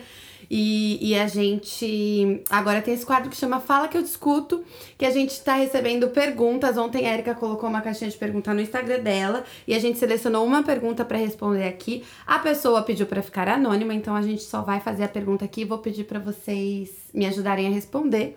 E ela fala assim: Estou vivendo um tempo que tive que abrir mão da minha profissão e dependência financeira. Não me encontro mais e isso tem causado problemas no meu casamento. O que eu faço? Uh, Vamos quem lá. nunca, né? Quem, quem Tivemos palavras hoje aqui pra isso. é, é, é, esse é um assunto muito tenso, né? Realmente, porque a gente é, é fruto de uma sociedade que fala que você tem valor quando você produz seu próprio dinheiro. Eu acho que isso é perigosíssimo, né? A gente entrar e ser, e ser consumida por isso. É, a primeira coisa é, é a gente, e a gente vai falar mais pra frente, num dos próximos episódios, fique ligado. A gente vai falar sobre essa questão se o dinheiro e eu, como essa identidade Se mistura. se mistura. Mas primeira coisa, eu não sou o dinheiro que eu tenho, né? Ah, eu não sou a minha conta bancária. É, e entender os tempos da sua vida, né? É, eu acho que a resposta pra mim tá aí. Tá Nas claro, quatro assim. estações, gente. É, é entender as estações e aprender a priorizar. O que, que é a prioridade, né? E se, se o momento está pedindo, que às vezes as circunstâncias no nos determinam também, né? determinam as, as, o que, que se deve, os passos que a gente deve Sim, dar, né? é. Quais são, qual é o primeiro passo, qual é o segundo passo? Então eu acho que entender as prioridades e as estações acho que tem tudo a ver com recomeço. E uma coisa interessante que eu acho que vale a pena a gente falar e trazer, e que faz parte dessa pesquisa que eu falei, que eu tô me dedicando a ela, é a questão do status social. A gente não pode tirar da equação que é, estar num novo cenário, provavelmente num, num cenário de imigração, não, não conheço exatamente a pergunta, mas num cenário em que você perde o status profissional e você sim passa a uma posição de dependência, isso tem um impacto na tua identidade, simplesmente porque você construiu uma identidade baseada uhum. dentro daquela construção social. Então, sim, nós somos seres que vivemos em comunidade e que, de certa maneira, a gente é, inconscientemente ou não, a gente se utiliza desse status uhum. para nos relacionarmos uhum. com, com todos, inclusive conosco. Uhum. Então eu acho que o primeiro, a primeira dica que eu daria é, é vá profundamente em oração nessa questão da identidade e o que, que esse status representava para você. Porque uhum. é. quando você substitui é, é, esse, esse lugar de ego é, e que você permite que Deus te mostre onde é que o ego deve estar. Uhum. A nossa pastora tem aqui uma boa, é, sempre visualmente, né, uma boa ilustração para para te falar onde é que o ego tem que estar, tá. eu vou só te adiantar que é no teu bolso. é, você consegue ver que muita coisa começa a clarear. Então, não passe por isso. Ah, mas eu não me, eu não me importo com o status social. Ah, mas. Sim. É, não, não, não, não, não. Vamos com calma. Tem uma questão de é, posição social profissional que vale a pena você olhar com autenticidade, com honestidade, Sim. sem vergonha, até porque tá você e Deus, não tá. Não e ele já sabe, né? E ele já sabe. É, verdade, na verdade, é você mesmo que precisa que tem entender. É, você precisa que ele te conte como é que tá uhum. sendo. É mas se abra para essa questão também. Sim, Muito sim. bom. Então, é isso que, aí. É isso. Vamos lá. Identidade, prioridade e estações. É isso aí. Exato. É a resposta da tua pergunta, querida. Aliás, eu acho que é a resposta para várias coisas, é, mas vamos é. lá para os nossos quadros. Aê! Voltamos aos nossos quadros de podcast. Ai, eu tava, eu tava com saudade. Ai, eu tava. Gente, a gente se eu diverte, tava, né? Eu tava, eu fui guardando várias, várias situações. Sabe assim, putz. Gente, ela trouxe anotação. Eu trouxe anotada, Não porque acredito. eu tô muito estudiosa. Ah, demais. Então vamos começar com a Paulinha. Ok ou not ok? ok ou not ok? Nath, dá uma, uma pra quem chegou novo, quem tá ouvindo a gente no Clubhouse, o que Também é o pra okay colocar a, okay? nossa, a nossa convidada aqui, É, a a Pá, que eu sei né, que coitada? já conhece totalmente. É um momento confissão que a gente, né, disfarçou de ok ou not ok. Na verdade, é uma confissão pública. É... Porque quem confessa e deixa alcança misericórdia. Exatamente. Mas o fato é que a gente tem essas pequenas microculpas, né, cotidianas, e a gente aqui abre o coração. É, primeiro, para abrir o nosso coração de fato, e segundo, para mostrar para quem tá ouvindo que a gente faz muitas. É, bobagens. Tolice. Muitas bobagens. Tolices, né, Natasha? tolices. Não ia falar tolice. Not ok. Gente, gente, na verdade, às vezes é uma ingenuidade. Ah, é claro. Muitas vezes a gente nem sabia. Nem sabia. Eu fiz uma hoje que começa com a Paulinha, vai. a Não. panela roda assim, começa tá bom, tá bom. A minha é, é, é, é, é muito simples, gente. Eu, eu tomo Coca-Cola, né? Coca-Cola. Coca-Cola é ok? Coca-Cola? Depende pra quem que você vai perguntar. Então, pra todo mundo. A minha pergunta é: Coca-Cola é ok? Não. Ah, é ok. Não. É ok? É, eu tô... Então, No momento é jejum pra mim. Então, É. o meu problema na Coca-Cola é. É ok você colocar Coca-Cola na xícara de café pra você não passar a influência da Coca-Cola pro seu filho? ok! ok! tipo assim, eu, eu sou da Coca-Cola, eu sou da Coca-Cola normal, nem da zero eu sou. Mas aí, a culpa que dá andar com uma latinha vermelha pra cima e pra baixo, e você tá vendo que seu filho tá olhando que tem uma latinha vermelha pra cima e pra baixo. E você é sabe que o quê? É que aquilo Que vai, vai olhar e vai falar assim, quero isso. Não, Quero prefiro isso. gostar de café. A gente põe na, na, na xícara do café, porque daí, entendeu? É A café, gente tá pretinho, É, dessa Ele não te forma. perguntou o que, que tinha dentro da xícara. Então tá, não tem pecado Não aí. menti. Não tem assim, mentira, se for então acho que tá do. Vida Coca, Que você pode comprar no arroba Vida Merch. momento plim plim, Por apenas 10 dólares. e que também tá entregando no Brasil. ok, tá ótimo. Tá ok. ok. Tá ótimo. Érica, Ahn, meu, meu ok ou not ok, ah, hoje tá bem simples, assim. é você não ter tempo de tomar banho depois da ginástica e vem gravar o podcast. Que não tá ok, vamos sair daqui não tá ok. Na verdade, é uma coisa muito engraçada, porque a gente brinca, a gente tem uns amigos que brincam muito, Kleber Zubi, que é nosso queridíssimo, e ele fala que existe o Housewives of Winter Garden, né? e aí ele fala que essas Kleber. mulheres que moram Amo aqui Kleber na onde a gente mora, são eles são. é, nós usamos roupa de ginástica como parte do outfit, né? Como parte do look. Então você vê muitas mulheres dessa região onde a gente mora que passam o dia com a roupa da ginástica. E eu normalmente não faço, mas hoje real não deu tempo. Eu não queria abrir mão da ginástica, porque agora eu sou uma pessoa que faz exercício Muito físico. bem, total ok, maravilhoso. E aí eu falei, bom, vou. Aí eu fiquei pensando, gente, eu tô andando de roupa de ginástica. Tipo, Eu aqui, na minha ingenuidade, achando que ela tava perguntando se era ok ou não era ok, por ela estar aqui fechada num quarto com a gente, sem ter tomado banho depois da Não, era ginástica. isso. E não é a roupa que ela... Ah, é. Não, não, não. É Define. você continuar sem. Aí eu acho que a Carolzinha, não sei se ela tá aqui ainda, ela vai considerar, porque no dia que ela trouxe a Natasha, ela veio da ginástica pro Vida Coffee, então acho que tá ok. Não, eu acho que tá ok. totalmente ok. Eu acho assim, colocar roupa de ginástica já me dá a sensação de emagrecimento. Acabou. Eu também. Eu sou dessa. É, eu acho que é esse, na verdade, eu Dá acho uma que é sensação inconsciente. de saúde. Eu tô achando que eu tô ali. É, não Pode é? ser, pode- mas eu fiz exercício. tá? Gente, não tá ok essa sensação. Mas, ok, andar de roupa de ginástica. Tá ok. Jame, vamos lá. O que, que você tem aí pra colocar na roda? É ok. é ok tá com preguiça de cozinhar e levar a filhinha de 3 anos pro McDonald's. Já tivemos problemas Tipo assim, aqui. só você e a filhinha. Você tá de jejum, a filhinha não tem comidinha, vamos passear no McDonald's. É, pra ganhar pra ganhar o brinquedo. Eu acho que ok. Eu acho que ok. Eu faço, eu me dou essa permissão uma vez por semana. Exato, eu penso isso também. essa sextas-feiras, geralmente. Só um. É só uma É só refeição em sete dias, três refeições por gente. É muito pouco, a proporção é bem pequena. É muito pequena Ok. e assim, vamos contextualizar. A gente é brasileira, a gente trouxe a nossa o hábito cultural e, e culinário pra cá, mas a gente tá num país em que isso não é nenhuma questão, tá? Na verdade, Não, é uma não é imersão cultural. Exatamente, é uma Olha, eu maneira falei de... É McDonald's, pra mas se sentir o quê? McDonald's. Eu falei McDonald's, nem McDonald's, é Wendy's. Mas tudo bem, tanto faz, é a mesma coisa, né? É, não, tá É, tudo bem. fast food. É ok, ok. É, É o ok. super ok. O que não é ok é achar que o Wendy's é melhor que o McDonald's. é Mac, é Porque é Mac, ruim. é Mac, já é é Mac. Que É, seja é. ruim, usa um ruim com um bom branding, É, né? exatamente. A, a- já é a preferência da criança. Ah, tá, tudo bem. A pessoa, a criança de 3 anos já tá escolhendo o fast food. É ok ou não é ok? Gente, calma, vamos Acho parar que por aí. é pergunta. Chegou. Deixa, deixa, É passa. muita culpa materna, Não, vai. é, já passa. falando culpa materna, eu vou falar rapidinho. É o que, Honora, que você esquecer o leitinho do seu filho, que você acha. Ele, você perguntou. Meu filho, você tomou o seu gagal? Não, mamãe. Eu não quis. Mentira, tava no micro-ondas. Eu esqueci de dar pra E criança. ele falou pra você que não quis. Ele foi pra escola sem tomar.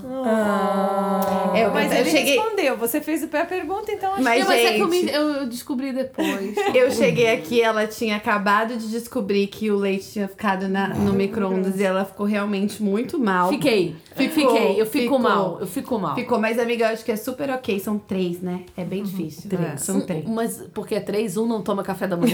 É difícil lembrar dos três, cara. Amiga, de 3 só um. Você ainda... Estatisticamente, Estatisticamente esquecer tá de um, amiga, ótimo. é É Se você um. tivesse esquecido de dois, aí eu já ia falar. Era a maioria. Era a maioria. Mas bom. você é lembrou de dois. Vamos, vamos, shift. Tipo, Ok, a perspectiva. obrigada. Você lembrou de dois. a memória que traz.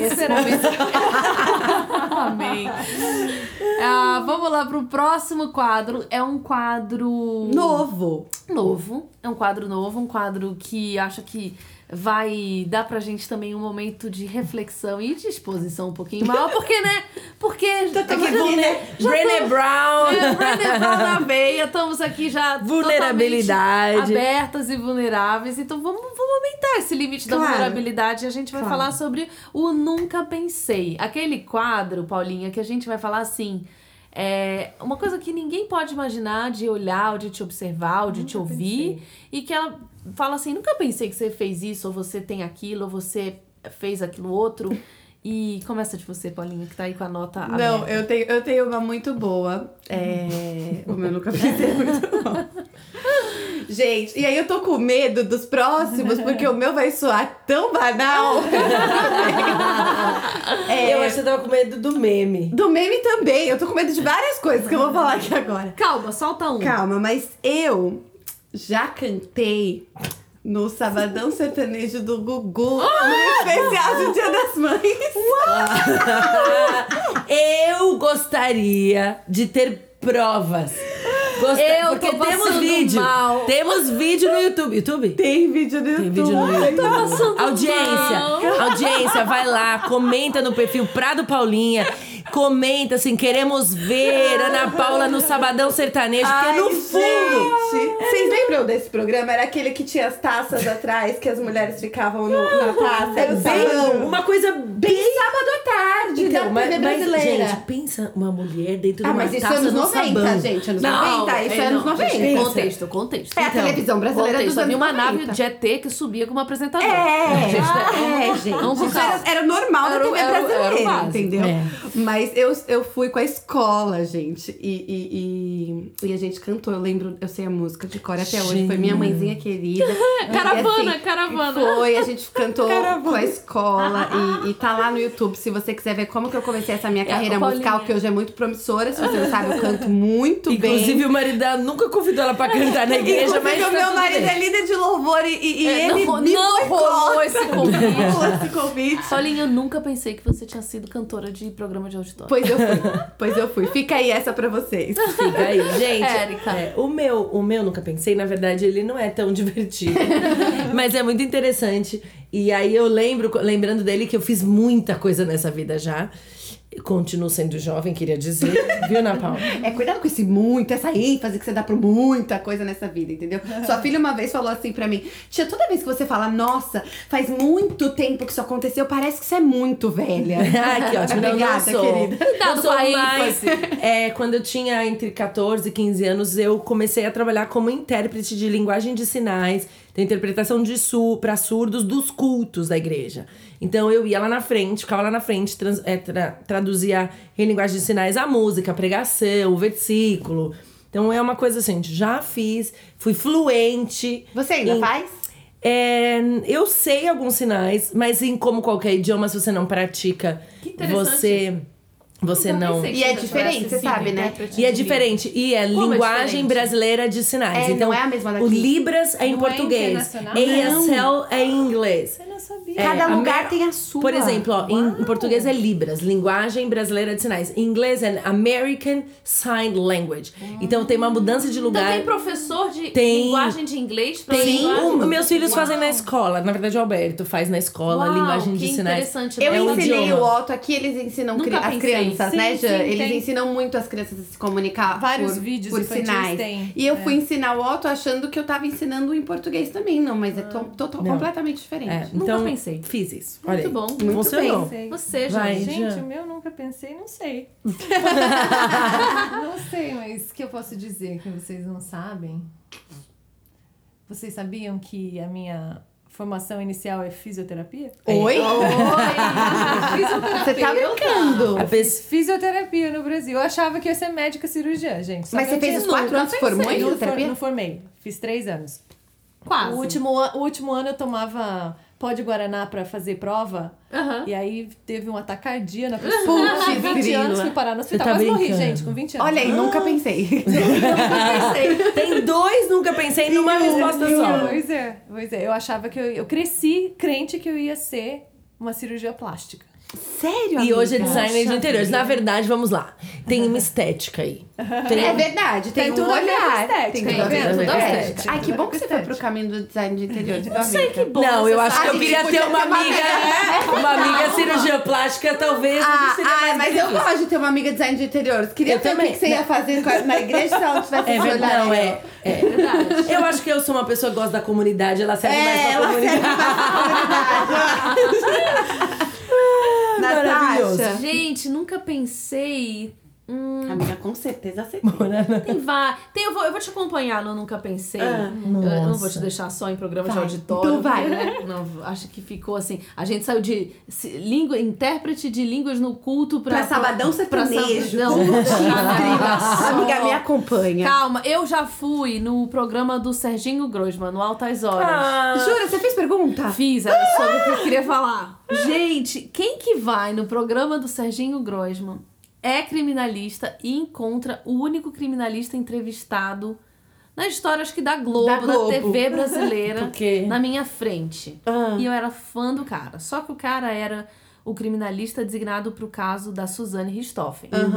Então tava assim, o, a plateia inteira com muita raiva, leiga, uma Claro. plateia leiga, na frente de um advogado criminalista, e eu tava terminando a minha primeira pesquisa de, de criminal, e aquele cara pra mim era uma sumidade, era assim, alguém que, que eu queria muito falar. E eu lembro que a pergunta que eu fiz pra ele foi exatamente essa. Eu falei, como que você encara a pecha de ser criminalista e as pessoas confundirem você com criminoso? E depois eu consegui um contato de emprego com esse cara. Você tá! É, então assim, foi é, é totalmente a minha cara essa história. Tá no, no- na, na, na plateia do Serginho Grosman. Eu lembro que na hora da câmera, a câmera vinha na gente, a gente meio que tinha que brincar com a câmera. Mas eu tava muito Isso preocupada. tem no com- YouTube também? Que YouTube? Putz, eu vou procurar. eu vou procurar. YouTube! Talvez tenha foto, eu te mostro foto. Mas é, é isso. Nunca pensei Muito muito, bem. É, a gente, vocês nunca pensaram que a gente era de programa de televisão?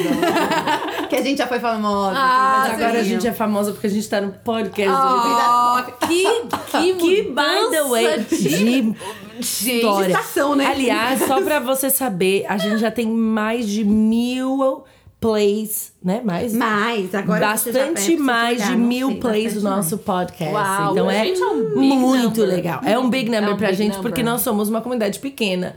No Uau. interior da Flórida, na Exato, fazendinha quase. Então Exato. nós temos, ó, muitos, é, mais de mil player, plays no nosso podcast. Então, se você, por favor, conte quando você estiver ouvindo, dá um print na tela. vai lá, compartilha pras amigas, marca a E gente. se você tá aqui no Clubhouse, já já você vai participar. Fica Isso aí. aí. Fica aí. Bom, é, quadro novo também, Miga Sua Louca. Oi, a Chanel, amiga. Chanel. Sua louca. Amiga, sua louca, a gente tá gravando podcast, fica quieta. Miga Sua Louca, por favor, para de latir. Estamos aqui ao vivo.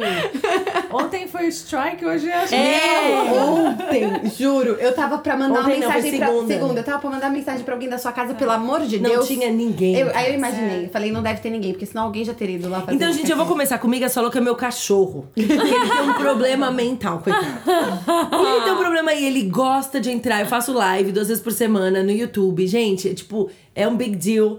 E aí eu tô lá e ele resolve participar e eu não tenho como descer, porque eu não posso largar a câmera com, sozinha. A câmera não posso ficar, porque depois fica lá. Então eu fico, para, por favor, eu tô aqui falando, fazendo. E oração, né? Oração, ca- por favor, Striker, fica quieto. É o momento, miga, sua louca, que você tá ministrando sobre alguma coisa, você tá orando pro cachorro parar de latir. Acho que isso é um momento, miga, sua louca, muito. Paulinha. Gente, o meu amiga sua louca, eu trouxe esse daqui porque eu não acho que eu sou louca por causa disso. Mas eu já recebi muitos feedbacks que eu sou louca por causa disso, do meu marido, dos meus amigos. Então, assim, eu tô aceitando isso como um, um, um, amiga sua louca que os outros colocaram sobre mim. Eu acho super Você é normal. livre. Eu sou livre, eu acho super normal. Eu não durmo sem tomar banho por nada nesse mundo. Tipo assim, eu não durmo sem Somos tomar banho. duas. Se eu. Obrigada, amiga. Se eu Miga chegar. Sua Louca, Ó, duplo. mas Duplo, deixa eu não existe. você toma Eu banho não e lava a roupa de cama, that's não. Não existe. Não. Eu, assim, eu, eu. Se eu sair. Vai, vamos dizer, eu tomei banho seis da tarde. Foi pra um casamento. Não, não voltou. você veio pro casamento. Tá. Eu fui, tomei banho seis da tarde. Daí eu fui na Érica. Vizinha, e aí eu vou. cunhada, é, casa. 20 minutos, Quase casa. casa. Fiquei lá tal. Eu voltei pra casa, eu vou tomar banho antes de dormir. Eu cheguei em casa 4 horas da manhã. Mas e seu cabelo ainda tava molhado? O banho tava ali, no cabelo. Deixa eu Existem provas. O banho tava no cabelo, foi a melhor. Existem Ô, Você gente, tá limpa. eu, eu, tenho, eu tenho uma coisa na minha cabeça que é assim: eu saí de casa, a poluição grudou em mim. Não, gente, mas, Mas eu- isso é coronavírus. É, da vida inteira. Não sempre foi, Eu sou louca com isso, eu sou Paulinha, louca. eu sou pior, Xenofobia, não. amiga, porque se eu tomar banho às 6 da tarde, a hora que se eu for deitar às 10, eu tenho que tomar outro Se banho. você não saiu de casa. Mesmo dentro de Aí então casa. tinha alguém que É é pior que O eu. Miga Miga Sua Louca é o quadrado. É amiga tri Já vou louca. piggyback no seu... Deixa eu fazer outra pergunta, porque o Thiago, é, quando a gente é, casou, ele, o negócio dele era tomar banho de manhã. E eu acho isso um absurdo. Desculpa, não sei se você é ouvinte, só toma banho de manhã. Eu, Ana Paula, acho um absurdo. O meu marido só tomava banho de manhã. Amiga, nós somos irmãs gêmeas. E aí, o que que eu fiz? ah, virou assim, não existe. Você quer casar comigo? Tudo bem. Então a gente vai ter que mudar o banho pra noite, porque não deita na minha cama sem tomar banho. Como é que deita na cama sem tomar banho? E as poucas vezes que ele consegue, assim, gabelar e dormir, a primeira coisa que eu faço no dia seguinte. Primeira que, tipo, não encosta em mim. A segunda é. a segunda é: vamos tirar essa roupa de cama inteira da máquina. Não importa se eu botei ela ontem, eu ponho pra lavar de novo. Eu sou. É. Amiga, eu Tudo sou bem, vamos deixar aí. Vamos Érica, deixar aí. amiga sua louca, conta pra gente. Não, já falei, gente. Ah, é meu ah, cachorro, é. que eu tô ministrando, que tô fazendo a live. Eu que tô amiga sua Cê tá- louca. cê tá fugindo, né? sua louca. Não, o meu amiga sua louca é musical. Eu ouço as mesmas músicas é desde louco. que eu tinha 15 anos de idade. Não, amiga, eu tenho uma playlist. O que acontece com a minha playlist, ela é muito seletiva, são poucas músicas que entram ali. E Elas eu acrescento, mas eu, o meu, o meu gosto musical é inalterado desde que eu tinha 15 anos de idade. Ou seja, você escuta o quê? Backstreet Boys desde a vida inteira. Tem, não, Backstreet Boys não, eu sempre fui esquisita de gosto musical e outras coisitas mais. e desde lá de trás. Então a minha, a minha playlist eu chamo Old But Gold. Ah, virar um quadro. né? Deixa eu falar uma coisa. Eu queria muito que você compartilhasse comigo, porque eu queria muito ouvir que tipo de música que a pessoa ouve por. Eu, Por eu tenho uma favor, playlist cadê? Eu vou no, no procurar Spotify. Aberta? Eu É vou- aberta? Eu vou compartilhar com Isso, vocês. compartilhar. legal. Mas assim, gente, tem Fagner. Nossa! Tem. Putz, grila, né? Eu já tava Ah. louca pra ouvir ela me fala. Tem Fagner! Quem dera ser um peixe. A sabe. Tem eu sei quem é o Fagner. Fagner, mas não sei a Não, música essa dele. é, Daí ela peraí. cantarola. Tem, não, peraí, tem Dá uma Fagner. piggyback também no dela, entendeu? Tem eu também Fagner cantando. Tem Fagner Way cantando uma poesia de Cecília Meirelles. Bom, Gente. Cecília Meirelles, Não, você mas limpou para, é a sua Fagner. barra. Não, limpou, é Tem. o Fagner. Eu não sei, é, eu, Eu acho outro cantor pra gravar É. Cecília Meirelles, né? é que é linda a música. Old Gold. Tá bom, amiga. Então É você isso. compartilha com a gente, Eu tá? compartilho. Já, você quer falar outro além da loucura ser pior que a minha? Você tem algumas, né? Ela tá se identificando. É, Gente, eu, eu no louco, no quesito louco, eu acho que eu me encaixo em bastante. então, eu acho que eu- nós temos quantas horas mais Fala de assim, eu, já me, eu já me expus o suficiente Hoje tá bom, convidada. como convidada. Tipo, eu tenho toque. tem, tem vários, tem vários. Ai, muito Vai, bom. Nath. Vamos lá, Vida Coffee indica. Indica o momento da nossa indicação. Aliás, eu queria só colocar que nessa temporada estaremos com Lojinha na Amazon. É, gente, na sexta-feira ela já vai estar no ar, só que eu. é, ela ainda não tá agora, então eu só vou poder. A gente só vai poder falar isso lá no Instagram do, do Vida Coffee. Então acompanha lá, a gente vai pôr o link. Pra quem tá no Clubhouse aqui ao vivo ouvindo a gente, aliás, se você não tá e estiver chegando na rede social, o Vida Coffee Podcast vai estar sendo gravado às quartas-feiras. No, e você pode acompanhar ao vivo no, no Clubhouse.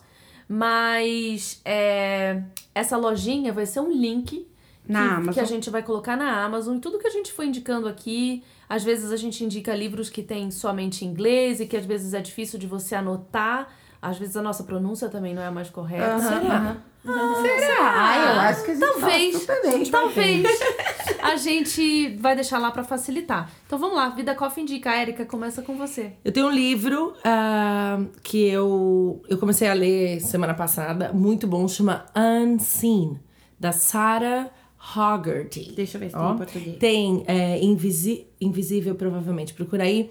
Chama Unseen em inglês. É, o presente de estar escondido num mundo que ama ser notado. Uau. É mais ou menos essa a tradução. Nossa. Que é, tá sendo muito bom pra mim. Peraí, repete.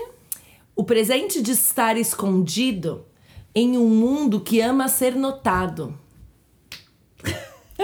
Entendeu? A gente fala E- muito sobre isso hoje, Jamile. Então- é um, é um tema incrível. Que bom É. que tem um livro sobre Tem isso. o livro. Eu amo Ler. descobrir livros. É, e tem em que- português porque uma amiga indicou é, Invisível. Chama Invisível. Invisível. Ele é excelente. Ele faz a gente lembrar que a- as prioridades não são o que a gente vê, que as pessoas veem da nossa vida, mas que a real tá acontecendo no escondido. Então eu indico esse livro hoje. Vai estar lá na nossa, na nossa, Nossa, já vou listinha. consumir hoje. Vou... É, tem, inclusive tem no Audible, que é uma- um app pra você ouvir o livro. Eu tô ouvindo, na verdade, em vez de ler. Eu nunca ouvi livros, vocês É acreditam? bem interessante, É? hein? Bem interessante. Eu nunca ouvi também. É que eu acho que em tempos de overdose de áudio que eu tô vivendo Uhum. por conta dessa minha. é, desse meu problema de excesso com o Clubhouse, eu, eu tô voltando pra mídia lida. Não, é, eu tô, eu, é o primeiro livro ou o segundo livro que eu ouço no áudio, só que o que que me acontece? Me ajuda a, a, a encher a minha mente só com aquilo. Tá.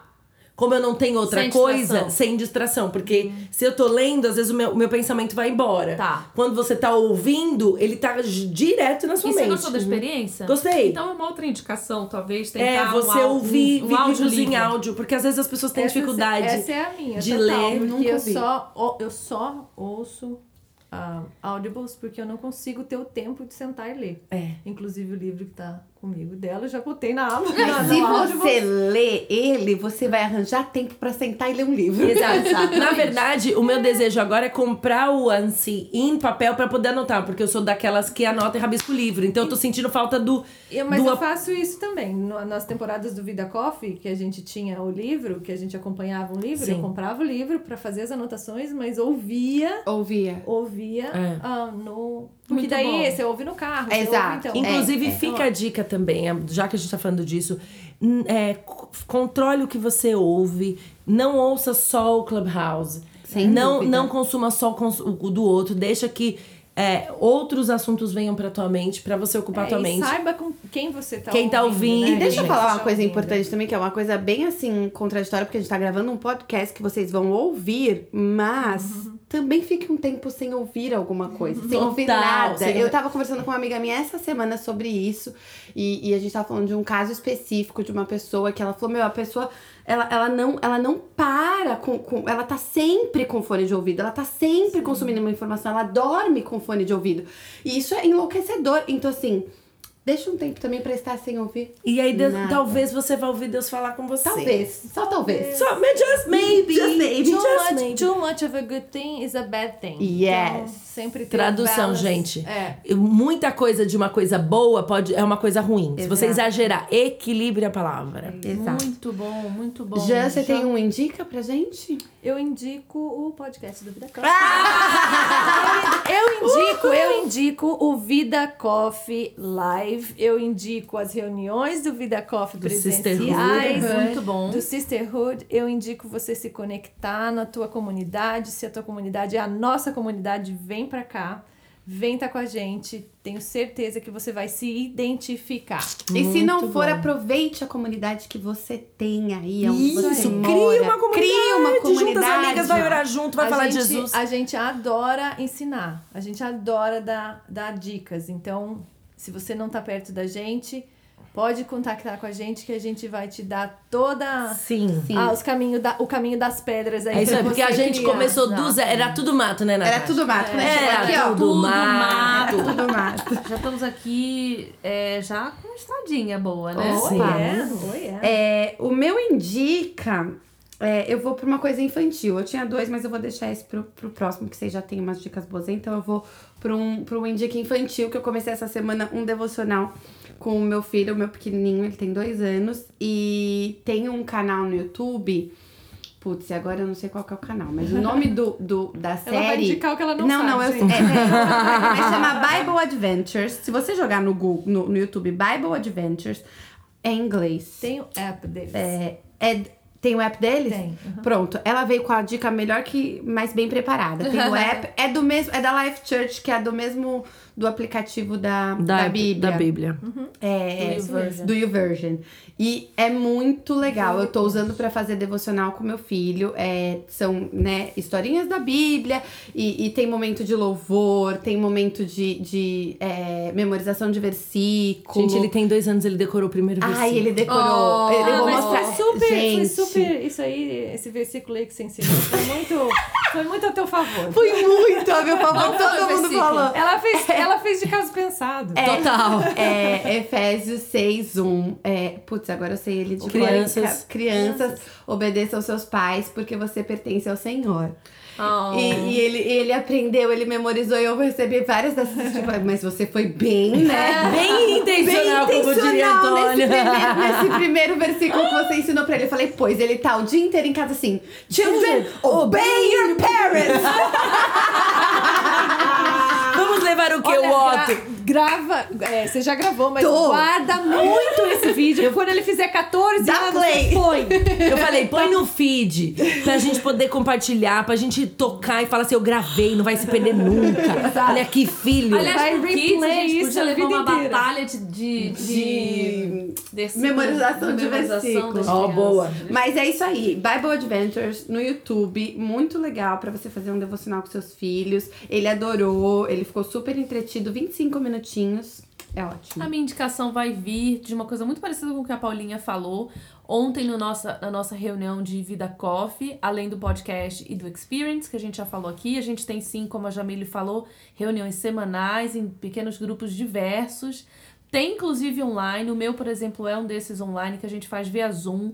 Tem mulheres de todos os lugares. É um grupo pequeno, não é um grupo. O meu especificamente tem grupos maiores, então tem para todos os gostos. Vocês que é, quiserem participar, não deixem de participar. E uma coisa que a gente falou ontem, e a Carolzinha que tá aqui ao vivo no Clubhouse vai lembrar, é, a gente falou sobre a necessidade de é, levar os nossos filhos para a igreja local para que eles conheçam pessoas da mesma fé e possam fazer amizade ali. E eu dei um exemplo, que é uma indicação, é, que o filho da Carol, o Davi, essa família é bênção, né? A Porque gente ama muito. a Carol foi usada é, pelo Senhor com um propósito muito específico na minha vida.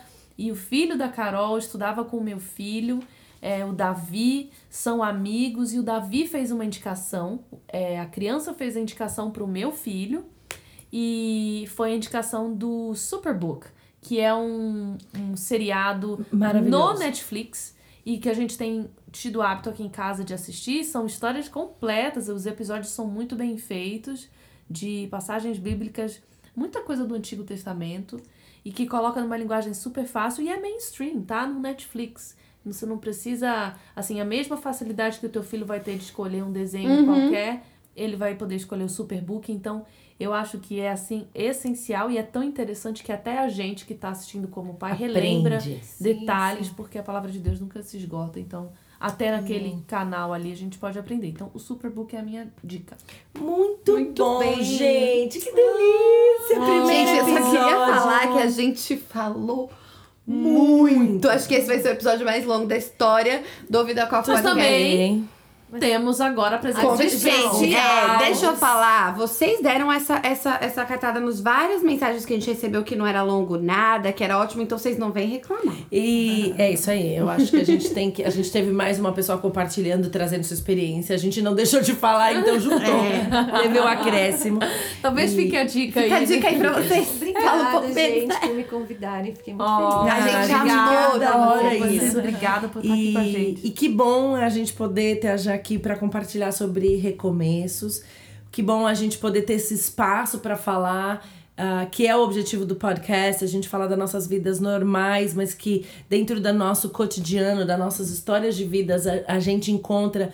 Jesus não é uma parte, mas ele é o todo, e quando ele tá ali, a- os, a forma como isso sai é diferente. Então, eu queria te encorajar agora, se você tá passando por um recomeço, se você escolheu esse recomeço porque você fechou um ciclo, ou se de repente isso só aconteceu sem você escolher, o, a minha oração hoje é que você peça para que o Senhor esteja com você durante esse recomeço, que você entenda o final dos ciclos. Isso é muito importante, entender os, os nãos e os, o final de um ciclo para começar o tempo novo. Busque confiar no Senhor, ser obediente a Ele. E eu sei que Ele vai te usar e vai fazer coisas incríveis na sua vida para que você tenha testemunhos Assim como a gente ouviu aqui de tantos dos nossos, tá bom? E é isso aí, você acabou de ouvir o Vida Coffee Podcast, um podcast da Vida Church. Nosso próximo episódio vai ao ar na próxima sexta-feira. Você pode acompanhar o Vida Coffee Live toda segunda às 10 da manhã e quinta às 6 da tarde, horário da Flórida, através do canal da Vida Church no YouTube, youtube.com/barra Vida. Se você tem interesse em participar de um dos nossos pequenos grupos do Vida Coffee Sisterhood, você pode entrar na bio do nosso Instagram e encontrar lá todas as informações. Nós temos grupos presenciais e online. E se você ainda não segue o Vida Coffee nas redes sociais, nós somos o vidacoffee.life no Instagram e no Facebook. Você também pode acompanhar a nossa igreja pelo vidachurch.life e através do nosso canal no YouTube. Até a semana que vem! Até! Beijo! Muito bom, muito bom!